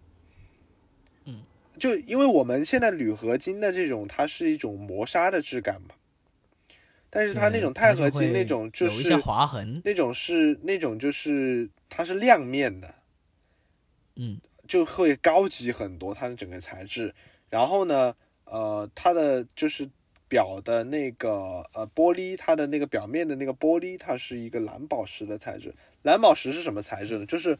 我们现在 iPhone 的那个镜头的玻璃，它就是蓝宝石的材质。它蓝宝石就这么多年来一直都是这个，也是屏幕那那个镜头眩光的关键所在。对对对，但是呢，我跟大家说蓝宝石有多坚硬，就是说我之前看到一条新闻，就是说，呃，有一位数码博主，他把一台 iPhone 十二 Pro Max 和一台 iPhone 十二 mini 一块揣在同一个兜里面，然后拿出来之后发现，呃，iPhone 十二 mini 的那个最新的那个超超瓷晶的面板已经花掉了。已已经完完全全被大家可以很镜头划划花掉了。其实大家可以很直观的感受到啊，我们这用了这么多年的手机，你说正面有贴膜啊，当然镜头也有人贴镜头膜了，但大多数人是不会贴镜头膜的。是的但我们在拍照的时候也没有说啊，这个镜头刮花了怎么样，很少有这种情况嘛，除非你真的是把它摔了或者怎么样。嗯，所以说这个这个蓝宝石肯定是在硬度上面对。是比较硬一点。但是我跟大家说啊，这个嗯。基本上我们现在如果是正价买呃 GPS 版的话，就是不锈钢的 GPS 版的话是呃三千三，然后如果说是我要购买不锈钢版的话，它我不记得它是不是只有呃蜂窝版，是五千七百块钱起，五千七起，就是你普通的表带，也就是五就真的也要五千七，就基本上要加两千四百块钱。如果是嗯钛合金的话，去到六千三。我个人感觉其实是没有太大必要。嗯，就就看我觉得能够买买得起这个价位的人的话，他也不会天天戴 Apple Watch，他还有更贵的、更多其他的表，他会看今天的穿搭去配什么样的表。是，的，不会像我们一样每天都带着同样的一个 Apple Watch 去记录自己的健康啊或者怎么样，这些就其实是两种不同的人了。确实是，确实对是，对对，所以说回到那个 Apple Care 问题上，我个人是建议，呃，自己有买 Apple Watch 的朋友，最好可以买一个 Apple Care，这样的话你在修的时候会更便宜。Apple Care 在 Apple Watch 上面也没有很贵，呃七百多块钱嘛，六百，然后它啊对，就七百块，七百块，六百九十九，呃，反正是这个价钱，然后就两年时间，其实还挺长的。作为一块表来说，两三年智能手表来说，两三年其实也还可以了。对，然后而且更重要的是，Apple Care Plus 它是可以退的，对，它是可以退的。也就是说，你在这个时间内，如果你不想要了，然后你就可以，或者你把表卖了，你可以直接连 Apple Care 一起卖掉，或者说那个卖家如果不想要你的 Apple Care，你就可以把它退掉，它会扣一定的税，但是它是可以把它退掉的，的，这一点是非常好是的。对，所以说，而且你用的时候就很保险，包括我现在我用的时候，我有贴膜，对，但是我没有装那些非常夸张的壳，而且我觉得这个就有有点损失了它本来的一个面貌了。对，对，但是呢，你在买了之后，在使用上面，你当然也会去小心，但是你可以大可不必这么的提心吊胆。是的，就是可以用的随意一些了。对，而且两年时间啊，说实话也还挺长的了。两年时间的话，我就可以不用每天这样想着我要去护着它，或者而且而且，我跟大家说，就是首先，呃，手表这种东西，特别是 Apple Watch，每天都需要充电。呃，嗯它这种电池的损耗也会不不小，所以我觉得，呃，买一个到时候换电池啊，换什么的话，还挺方便的。对，而且有很多人现在不管是不是 Apple Watch，或者说呃任何买了 Apple Care Plus 的的苹果的设备，可能会都会在很多人在到期之前啊、马上把它去换一台新的，或者说把它换一个电池啊什么的。嗯，就看看每个设备不不同的政策嘛，有的是直接换新，有的是修啊，这样的话也也能够去用到这个值服务回一点也是挺票价。其他的话就酌情嘛，自己想买就买。但 Apple Watch 的话，我个人是强烈建议大家去购买这个 Apple Care Plus 的，是的，是的，真的是是的。省心不少。好，那么基本上也聊了有挺齐全了吧，对吧？我们除了 Mac 两个两个人没有，然后也没有这些生态。嗯那我们现在来聊，进入到下一个话题啊。下一个话题就是呃，有什么东西是你在用了苹果生态之后才发现的，就是你自己很惊喜的、很喜欢的点呢？呃，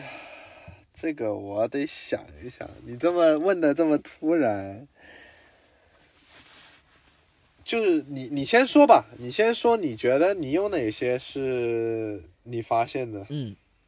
行，那我就先抛砖引玉一下啊。首先是 AirPods，嗯，然后因为我之前说过，我用的是一加五连的 AirPods 最新的，嗯啊、最最早的时候，然后那个时候我就说了，其实功能也还百分之九十五都是有的，那唯一缺失的呢就是那个啊，唯一缺失的有两两个东西，一个是那个动画，一个呢是那个那个暂停播放摘下那个，但动画呢也是可以通过安装 APP 来解决，而且那个其实也没有太重要，也不是一个很实用的功能嘛。嗯。但是摘下暂停播放这个呢，在在这个，其实在我的使用里面也没有太，因为我个人是不太喜欢摘掉一个耳机去跟别人讲话的，因为我觉得像真无线蓝牙耳机的话，如果你摘掉一只然后去跟别人聊，其实很容易就把它蹭掉了。是的，是的，我很多时候都会直接暂停，然后就直接聊天。嗯，然后现在用 AirPods Pro 的话，我就直接开了通透模式，就跟别人聊。我是很少会把耳机摘下来，因为摘下来它的风险太大了，嗯，我觉得没有这样的必要。确实对，那真的真的要说到让我惊喜的生态联动的话，就是刚刚说的 iMessage 的那个读通知那个，嗯那个是惊到我的，而且也是我那一个体验视频的那一段时间里面，呃，有戳到我的点。我是走在上班的路上，那个时候在通勤，然后我是听着 podcast，然后我就开始，哎，突然收到你的消息，然后他他直接念出来了，然后 Siri 还问我，你可以直接语音回复。那全程我是其实不需要掏手机的，你来了消息，它直接念给我，我连手表都不用看，对吧？嗯我觉得这一点非常好，但是这一个非常需要大家的配合，就需要你跟我都用 iMessage。嗯，如果你跟我都用微信聊天的话，那就不行，是的，是吧？就还是对限制蛮大的，其实，是很大，因为确实很少人会用 iMessage。然后，首先用 iPhone 的人就一半一半，然后用 iMessage 的人就更是少之又少，因为大家可能国内人根本就不知道它有一个这样的是的，是的，就就只是把它当成了一个短信收发的一个短信平台，对，是，包括我现在，我最近狂用 iMessage，然后我就让别人加我，很多人都不知道这个东西在哪里。我说就是你短信的那个东西，对，这真的是很多人都不知道这个东西。但最近我们也有组一个这样 iMessage 的群组嘛，对吧？就觉得觉哇，真的很好玩，就是你的贴纸可以直接贴到你那个呃话语上面，对，然后你也可以这个贴纸真的是非常好玩。可以发送，比如说你对这这句话你想发问号，你就直接点开这句话，打上问号就可以了。就你可以还有很多动画呢，对，可以很直接的表示出来，就其实还是蛮有意思的。确实是 真的挺有意思的。对，然后，但是我自己不太喜欢的有一点就是，呃，iMessage 我要吐槽一下，首先它不能撤回，嗯哼，然后是的，然后它会自动，它会自动删东西，它它是默认的，先先会删的，就是那些呃音频的聊天的内容的话，嗯，它会它会删掉，它会、呃好像听完之后还是怎么样，几分钟之后它就删掉，但是你要自己进入系统的设置，你说我要保留所有的项目，嗯它才会不删掉。嗯，这嗯刚开始的时候我没有发现，后来我才发现了。呃，不然的话，你就老是会感觉就少了点什么东西。有的时候你想回去回听的话，那就没有了，那就很尴尬。确实是，是但值得表表扬的呢，就是它的音频播放是有进度条的，我可以随便拖，嗯嗯而且可以看到看到那个音的高低，那我就大概知道你那句话讲的是哪个部分，嗯哼，对吧？对。有没有讲话，或者说是这些地方，你可以随意的调整，这样比较方便。对，微信被人吐槽这么多年还是没有出这个。哎，那在在我觉得不方便呢，就是它那个录语音的时候不方便，它那个点太小了，我觉得很不方便。它是固定在那个发送键那里嘛？经常容易就是有好像又摁不到，然后呢就对我老是感觉自己按不到，然后有的时候你就反正你就不知道自己有没有开始，，对对对对对，然后你还得发送，然后还得再按一下。用微信的话，你直接一按，按着，因为它整个区域都是嘛，微信。是它那个比较大块一些，对，然后他松手，他就直接发了。然后这个的话，你要不知道，再首先不知道确有没有按认得到，确认之后再确发，认对，说不定你你按了那个叉，你就直接这句话就没了。又得重新说，这种体验就很差了。对，但是它因为它 iOS 有一个设计的逻辑，就是从哪来往哪去，所以说它把按键设置在这个地方，它就不能够像微信一样，我从这里，然后但是整个区域都是，因为它只有设置这一个小小的按钮嘛，这也是他们这为了遵循这样的一个系统逻辑所衍生出来一些麻烦。嗯我个人是感觉这也是挺不好的。嗯另外一个的话，其实我们在拖动这个 iMessage 的时候，也会发现它有一些动画，是吧？是就那个聊天聊天框，它会它会动，对对对也是也挺人性化的感觉挺，就挺细致的，就是这些动画的设计还是很细致的一个东西。对就非常有趣嗯啊。然后再讲回那个生态的联动方面的话，就是哦，是我用了 iPhone 之后才有的了，嗯因为我之前没有 iPhone，没有这么细致。iPhone 真的是一个整个系统里面的整个生态里面的中枢啊，嗯就是外卖跟快递给我打电话进来的时候，我可以随随时用任何一个设备进，行接听，是的，这是的，这是我呃使用最舒服的一个功能，嗯可以这么说。呃，我因为 iPhone 大家都知道，可能经常会没电，我就经常把它放在无线充电上面去充电了。嗯那我可能在用的时候，基本上就会用的是 iPad。嗯对那这个时候如果有人来电话，我就直接听，可以。或者说有的时候我根本就没有在用，那但是我肯定会带着表啊，那我就随随时都能够听。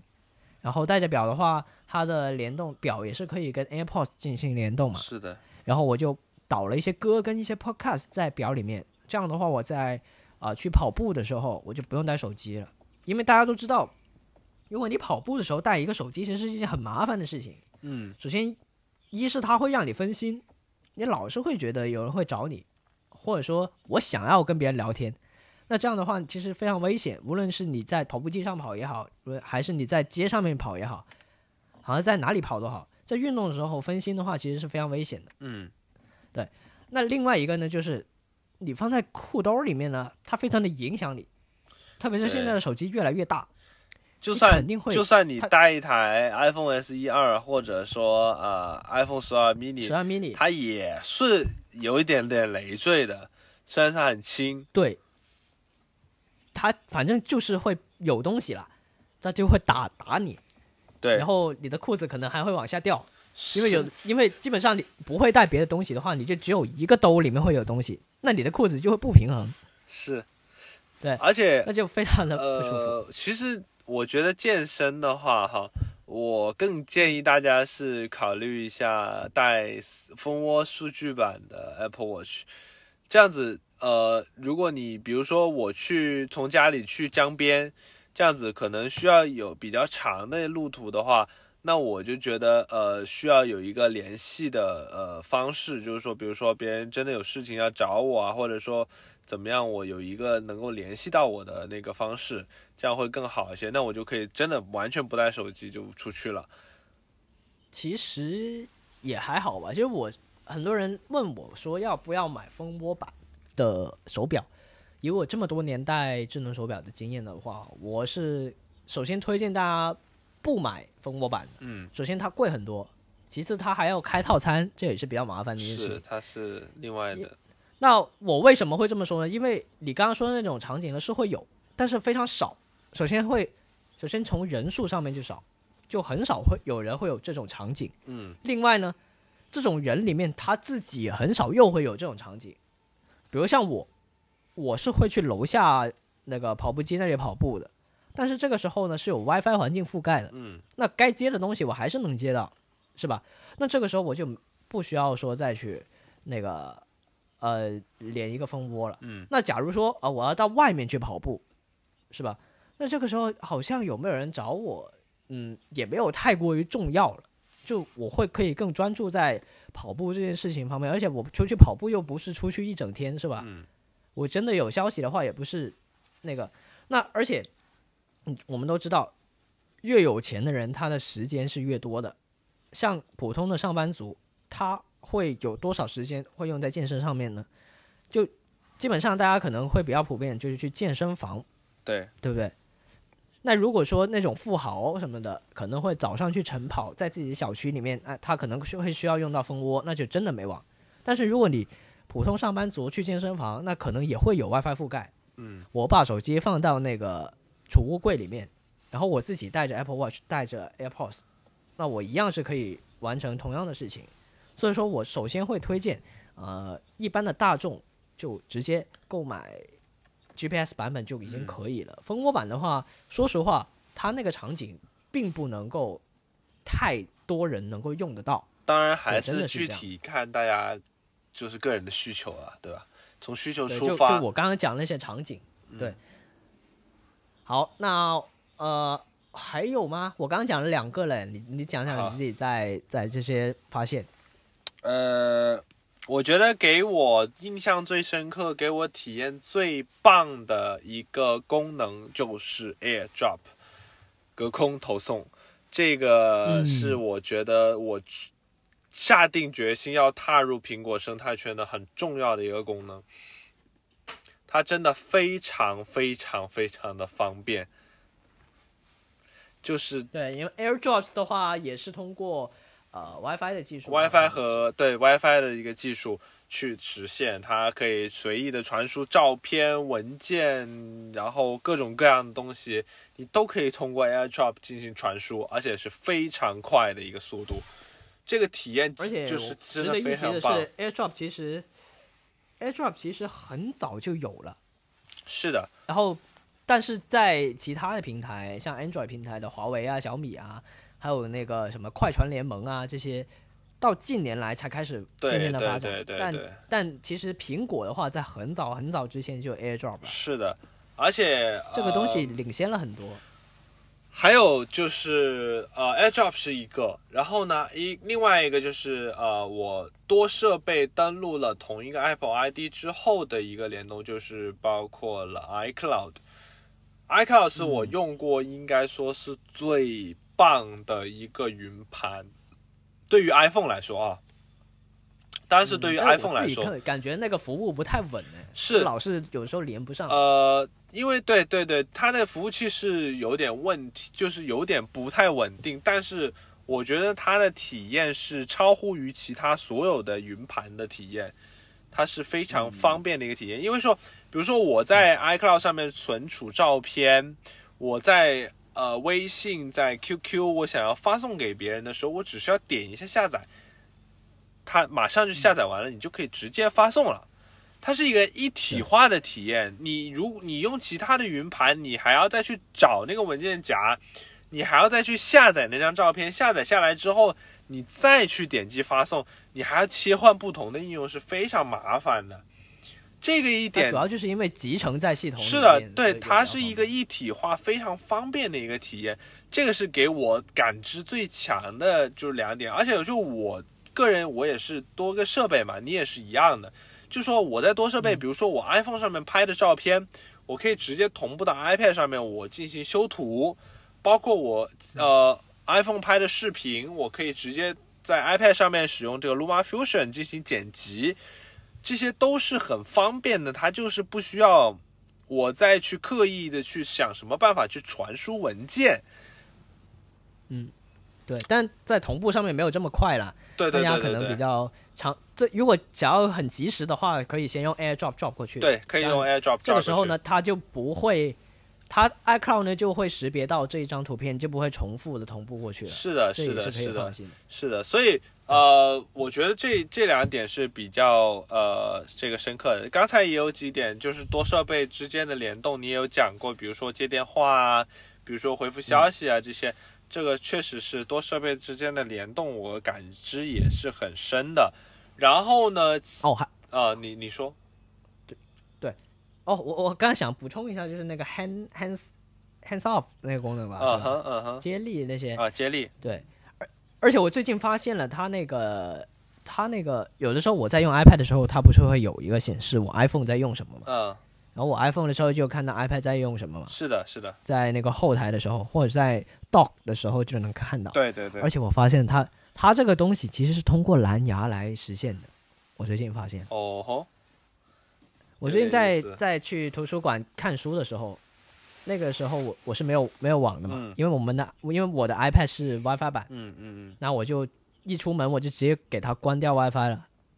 所以说，但是呢，我发现我打开了这个 Kindle，我的 iPhone 还是会显示说，哎，你的 iPad 正在用 Kindle。嗯那这个时候那就只剩下蓝牙了，是吧？因为我 WiFi 关掉了呀，嗯，所以我怀疑它就是在偷偷的用这个蓝牙来，而且蓝牙比较低功耗嘛，所以它可以实时的、实时的能够监测到，哎，你在用什么东西。我我最近是有一个这样小小的发现，呃，其实我觉得这个接力也是非常好用的一个功能，就是说，比如说我有时候我在 iPhone 上面，呃，朋友给我分享了一个网页，然后呢，我用 Safari 打开之后，那我觉得这个网页有点小了，哎，我在 iPhone 上面看的有点难受，我直接转到比如说我的 MacBook 或者我的 iPad 上面，哎，它就会直接在右下角的 dot 上面弹出那个图标，你直接一点，你就马上加载进入那个网页了，非常的方便。就其实我觉得，呃，那个接力最方便的还是在 Safari 上面，是的，然后包括我们在开那个选项卡的时候，也能够看到其他设备的浏览记录。是的，然后呢，还有一个就是剪切板。嗯，就比如说我在 iPhone 上面复制一个，我马上就可以在 iPad 上面复制粘贴出来。嗯，这个这个方这这个个也是非常实用的一个小功能。这个特别是对于像 Johnny 这样的呃文字工作者来说吧，是的，是的，是的你。你现在还在用 iPad Pro 来办公吗？呃，一时时吧，有时候会用，就是因对因为因为我自己当时我在公司的时候，这 Johnny 就就用这个 iPad Pro，然后连这个 Magic Keyboard，然后再再打稿子。对，所以说所以说我我就想说，呃，像这种粘贴啊、复制啊，非常的方便。对，这个这多设备之间，你就会显得非常的实用。然后呢，其实我自己也是最近因为当时赶着双十一，看的有优惠，买嗯了一个那个 Microsoft 三六五的年费，就两百块钱。哦然后我就直接就因为呃，我一定要买正版的呃 Microsoft 三六五才能在 iPad 上面使用。嗯，所以就唉，那就买了呗，没有关系啊，反正就先用的嗯就是这样子。可以。对，哎，我我们刚刚是不是讲到一个刚刚你没有讲到的设备，Ma Magic Keyboard？啊哈，嗯哼，嗯哼，对对，我们现在是不是可以再再稍微补充一下，你对这个设备有什么样的使用心得或者怎么样嘛？因为我们使用心都知道 Keyboard 是是一个新的产品，然后它也真的是比较贵。是的，是的，对于一个键盘来说是非常非常非常贵了。呃，大家可以就是参考一下，比如说呃，我们那个大家熟知的那个 Cherry，就是这个品牌，它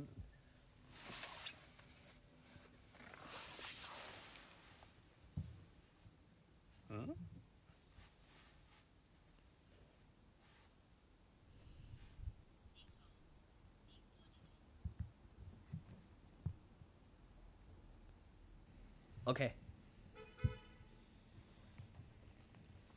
对，我们再讲一讲你关于那个啊，OK，啊，那我们再讲一讲你关于这个 Magic Keyboard 的东西，呃，这个使用心得吧。因为我们都知道这是一款 Apple 全新推出的一款产品，然后首先它很特别，然后其次它真的是很贵很贵很贵，是吧？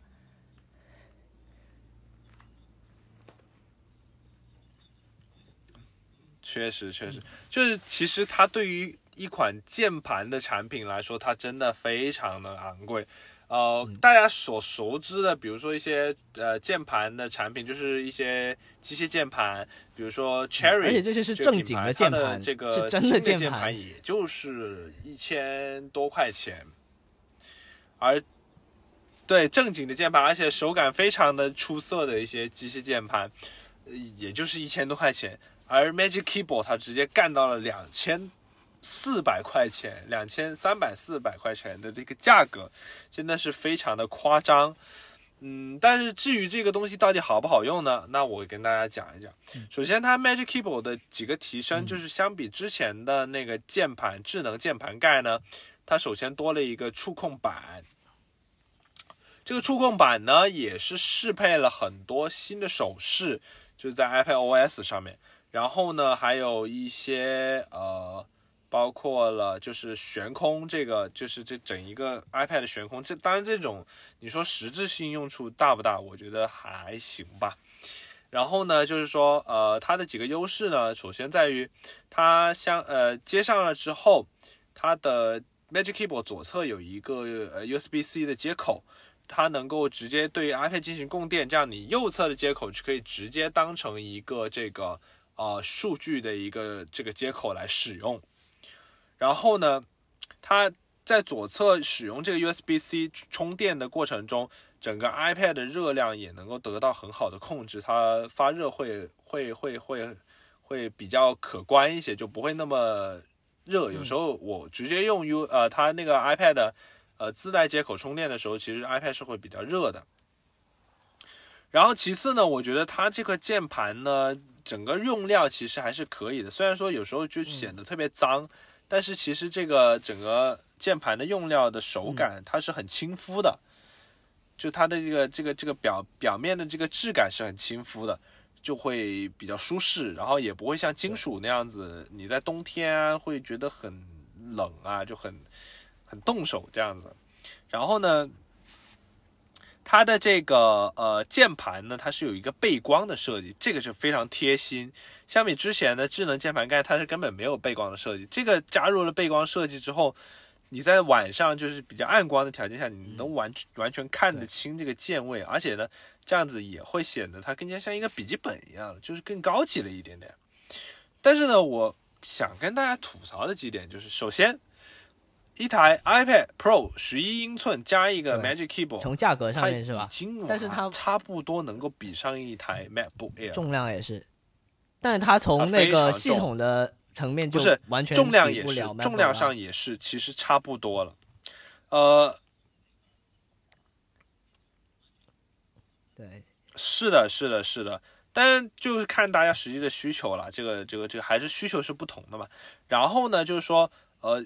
由于平衡因为是由于它这个键盘，它需要放入一些配重，让这个键盘不会说我在立起来的时候，就是说它会倒倒下去。对，它是一个平衡的一个配重。然后呢，其次就是说，呃，嗯还有几个吐槽的点，就是说它的这个这个材质确实是很容易脏。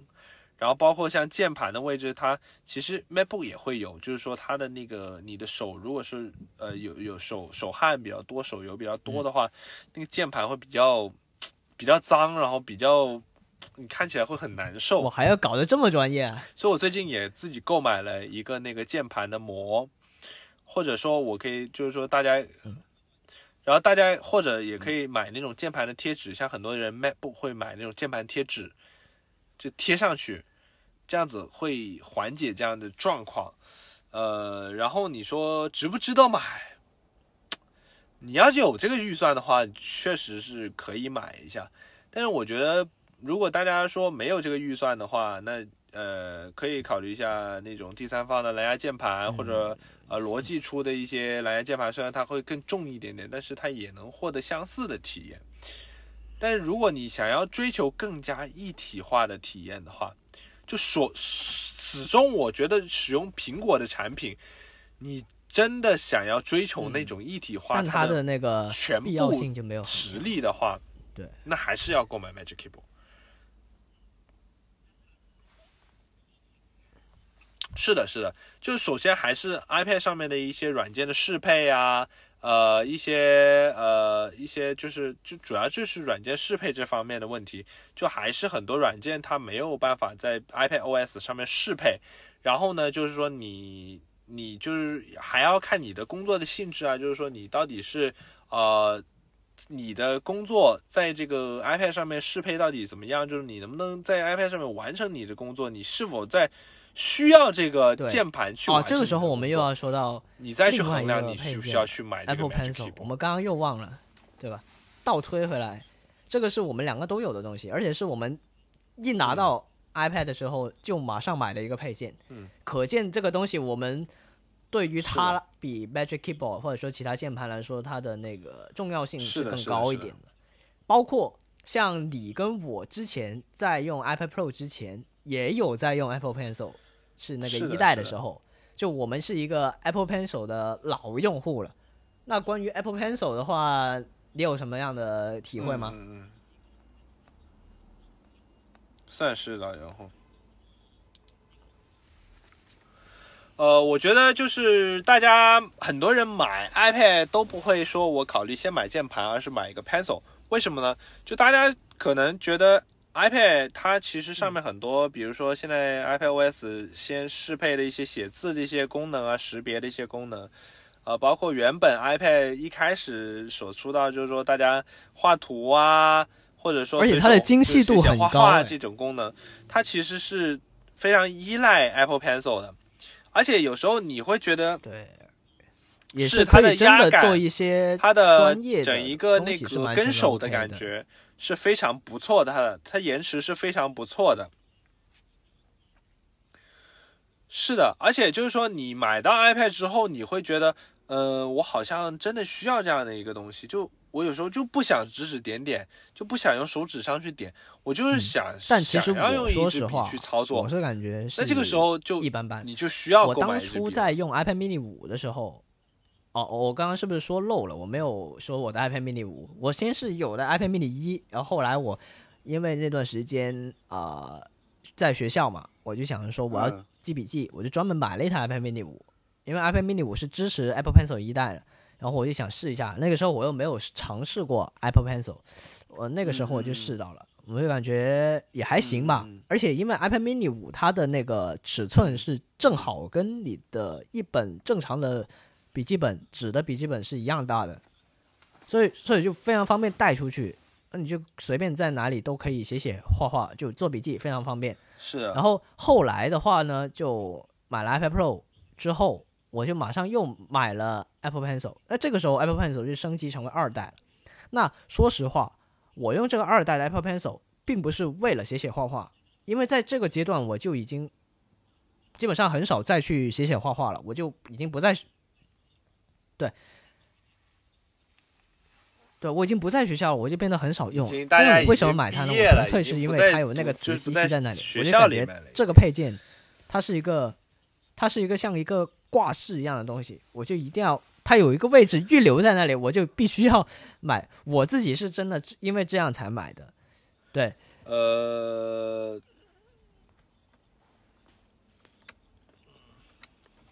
但是我我我跟大家说一下吧，就我觉得它其实磁吸在那里，它一个无线充电的设计我是非常喜欢的。它相比一代来说，它更加。科学了它的无论是配对方式还嗯是充电、充电方式来说，它都是更加科学的。啊，确但是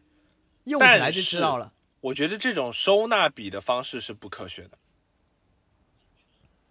我更加认可我更加认可 Surface Pro X 的那种无线充电加上收纳的方式。是的，是的，是的，是的。呃，包括我也更加认可三星 Galaxy Tab S 7的那种，在背后它会加上键盘套，它会能够完全盖住那个笔，就是收收进去的那种方式。虽然说它没有办法无线充电，但是呢，它也有一种更好的收纳方式。呃，会相比 Apple Apple Pencil 更好，但是 Apple Pencil 大家也可以购买第三方的套子，也可以装得下，就装得了。，我要跟大家但是说一下，就确实是你直接如果磁吸上去，不知道从什么时候开始挺容易掉。苹果把 iPad 定位成一个类似于呃 MacBook 的东西之后，它就以横屏为主了。但其实我自己使用 iPad，我是非常习惯于使用竖屏的，我默认形态就是使用竖屏的。但苹果的话，就把它，因为包括像 Magic Keyboard 啊，像这种东西，它都必须要是横屏才能使用的嘛。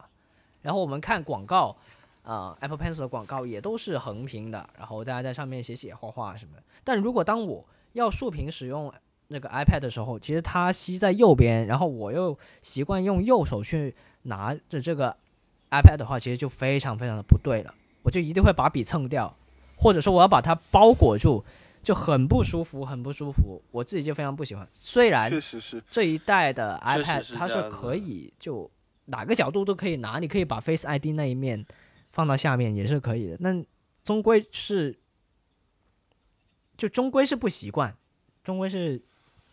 是不对。但是总觉得心里就有点不舒服。这一点也是值得吐槽。但是它那个磁吸也是非常酷，也是非常方便，这也是很实在的一点。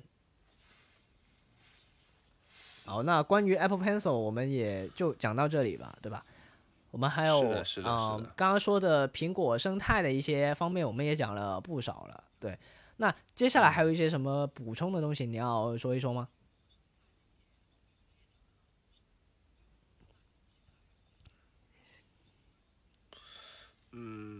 暂时我没有太多的要想说的。其实今天大家分享也分享的差不多。如果说呃各位网友、各位观众老爷们，如果在这个这个这个这方面有自己的不同的见解，或者说你在使用苹果的这个全家桶的时候，那你你发生的一些故事，可以在评论区给我们留言，分享你的故事，我们也会就是觉得，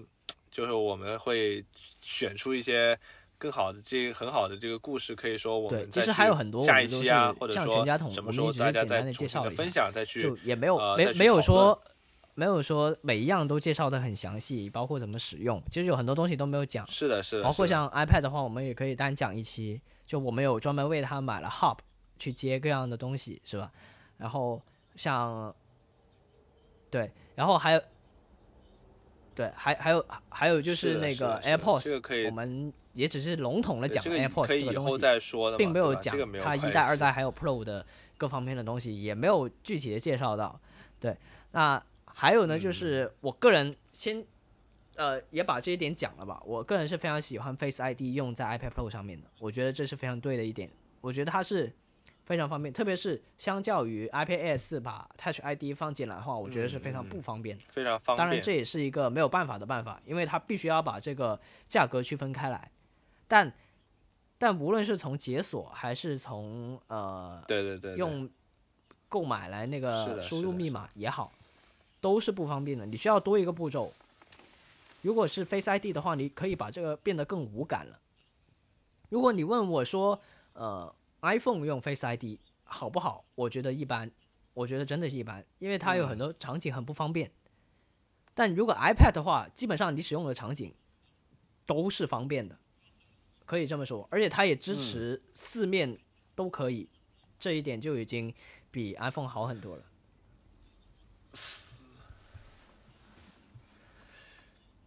所以所以我就建议 iPhone 还是老老实实我觉 Face 得是 ID 加屏下指纹，因为我之前我现在也或者侧面指纹都可以没有问题就。三种这个方式，我觉得非常好。我用哪一种都可以解锁，这就非常方便。我可以用后置的指嗯纹，可以用虹膜，可以用面部识别，就 whatever。我戴戴没戴口罩，我在哪里，或者说我的我我有没有拿到这个，我没有我的脸有没有看到这个手机都没有关系，我都有办法用只有我的方式打开。哎，我觉得这也是非常好。当然，三星，哎，嗯说起来，三星有很多技术都非常的先进，但是它又嗯把它砍掉了，包括虹膜识别，然后还有现在炒的非常热的血氧。其实三星早就玩血氧了，从哪一就是代？从 S 六开始就玩血氧了吧？嗯，对吧？对对，那个时候就已经开始有血氧检测，然后然后哦没有，其实当时好像心跳的时候检测心跳的时候，我当时 Note 四好像已经有这个心跳检测了。炒概念这件事情，每一样这种概念基本上都是被苹果炒起来的。然后，呃，就还有就是像到 S 十的时候就已经没有了，直接砍掉了，非常可惜。包括虹膜，包括血氧，这些就，唉，太可惜了，真的太可嗯惜了。往后我们可以专门谈一期三星啊什么的，也是可以的，因为我们都有使用过三星的设备啊，还有还有我自己也有使用三星的手表，这样我们之后会啊、单开一期节目。那今天的节目基本上就是这些内容了。我们今天主要是想要开篇先聊一聊，呃，我们关于使用 Apple 生态的一些东西，有一些发现，还有一些我们的故事，而且这也是作为我们的一个开篇嘛，一个正式的节目的开头，就聊一些比较能聊的，所以确实也挺能聊，聊了这么长时间。是的，是的，是的，嗯，但作为一个音频节目来说，这个时长还好，就也还好，也还好。确啊实确实，还算 OK。那其实我们之前也有尝试过录一些小小的 demo 了，嗯那个时候还算 OK，对，还没有太下决心说要做这件事情。那现在的话，呃，最近 Podcast 确实也还挺热门的吧，但它终归是个小众的东西，我觉得就它的体量就是在那儿，就不会有太多人会去使用它，它不会成为一个爆款，但是也会有越来越多的人去习惯去听他，去让他有一个这样的陪伴，也有越来越多的平台去投入，包括像我最近发现的。也是促促使了我为什么要录今天这一期 podcast 这件事情。首先，我自己我自己常听的一个 podcast，也是国内头部的 podcast，日坛公园，他发起了一个、呃日光派对的这样一个联盟，他联合了八个 podcast 栏目，然后他们组成了一个类似于 MCN 的东西，然后包括日坛公园它自己的节目主节目也孵化了好几个子的品牌，所以说。呃，这件事情让我看到了，似乎现在去做好像也是还可以的，就很多人都有在做这件事情。当然，到最后能不能做成，什么叫做成，其实也很难说，因为像日坛，嗯日坛公园自己也有说，就像他们这样做到行业的 top three，也才能够盈利而已。也就是说，大多数的 podcast 都很少能够盈利，很多人都是因为像我们一样，因为兴趣，然后我们就自己做着玩玩，就自己还是有主业要、嗯要做的，并不是把它当成一份职业，而是把它当成一个兴趣所在，然后分享一些自己的见闻。我觉得这也是挺好的啊，能够兼顾生活跟工作嘛，这也是生活的娱乐的一嗯部分嘛，对吧？你们听是一种娱乐，我们讲也是一种娱乐，我觉得这也是挺好的。对，然后还有的话呢，就是、嗯嗯嗯嗯，呃，QQ 音乐的更新，QQ 音乐哦，不是 QQ 音乐啊，是网易云音乐的更新。我最近在网易云音乐的更新里面看到了有一条，呃是直接点进去，它换了一个新的嗯界面嘛，网易云最近，然后它下面那个那一栏 banner 那一栏，它直接把播客提前到了嗯 banner 那里，第二个好像就是播客了，对，所以说他把那个层级给提前了，足以证明他嗯准备把这件事情当做一件事情来做了。以前是是叫电台或者怎么样吧，也是隐藏的比较深的，对吧？当然，网易云其实也是算是很早做电台的一个一个流媒体平台了吧，但大家好像也没有太习惯，而且大家可能也对于 podcast 这件事情，呃，比较刻板印象是类似于呃喜马拉雅那种什么说书啊、什么相声啊、讲笑话呀、故事会啊那种类型，但现在的话可能就更加广泛一点，像谈话呀，然后像自我就单人 podcast 一些自己的表达，这样也是比较广泛的，我觉得非常好，非常好。对，大家都可以就参与进来，因为每个人都可以是创作者，然后每个人都可以是听众，挺好的。我觉得就不是以盈利为目的，大家去分享自己的东西。确实是，确实就是，呃，以一个可能说我们在闲聊，然后呢，你们可以在这个呃休息时间或者说是一些闲暇的时间，可以听我们的一个闲聊，也是一个非常放松的一个状态，就是可以是除了呃。电影啊、电视剧啊这些形式之外的另外一种放松的形式，而且这种放松的形式只需要用到你的耳朵去倾听，可以减轻，你可以闭目养神，可以减轻你的眼睛的这个压力。其实而且很多人现在看直播，不都是喜欢把直播挂在后台嘛，也没有在看画面的，就是想要有一个陪伴的感觉嘛。因为像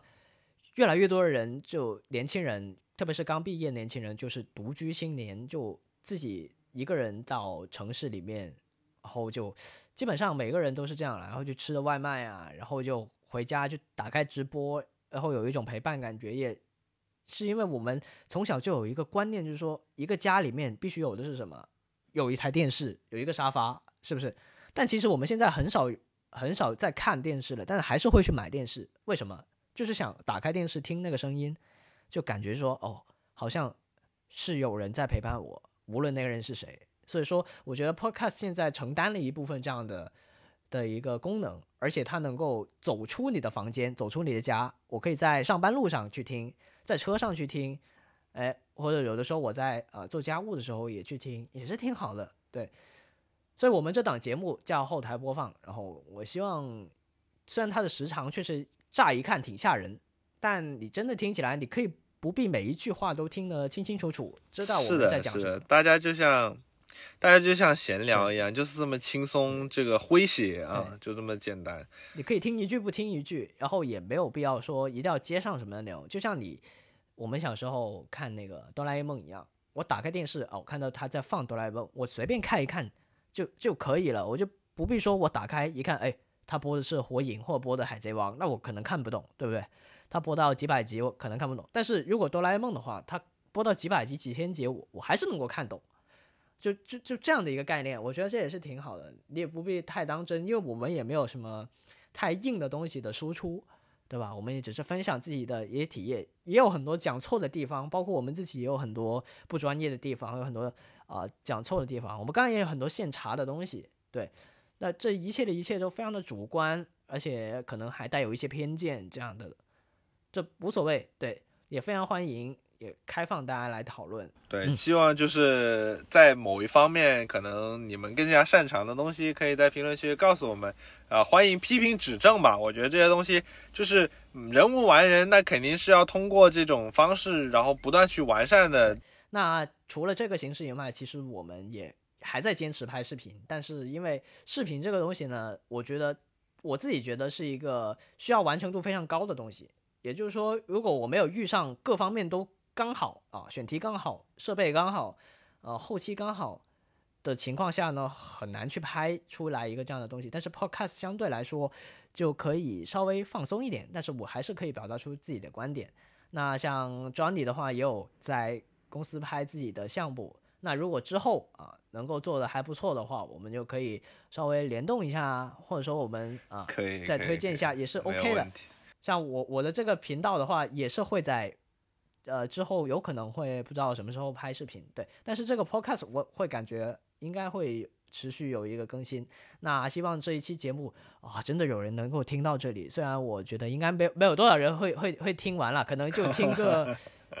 听个两分钟就差不多。听到应该不会了。视频怎么是黑的？然后就只，有人在讲话，连个字幕都没有。然后这两个人是谁？然后这个这个 UP 主粉丝这么少什么的，呃，whatever，啊、反正我现在我我现在就做这件事情了，对吧 Whatever，在做，然后这件事情做了，然后我发出来。OK，那今天的节目就到这里。哦，这里是后台更新，我是 Coming。我是 Johnny。OK，好，我们下期再见。我们下期再见，拜拜拜拜，拜拜。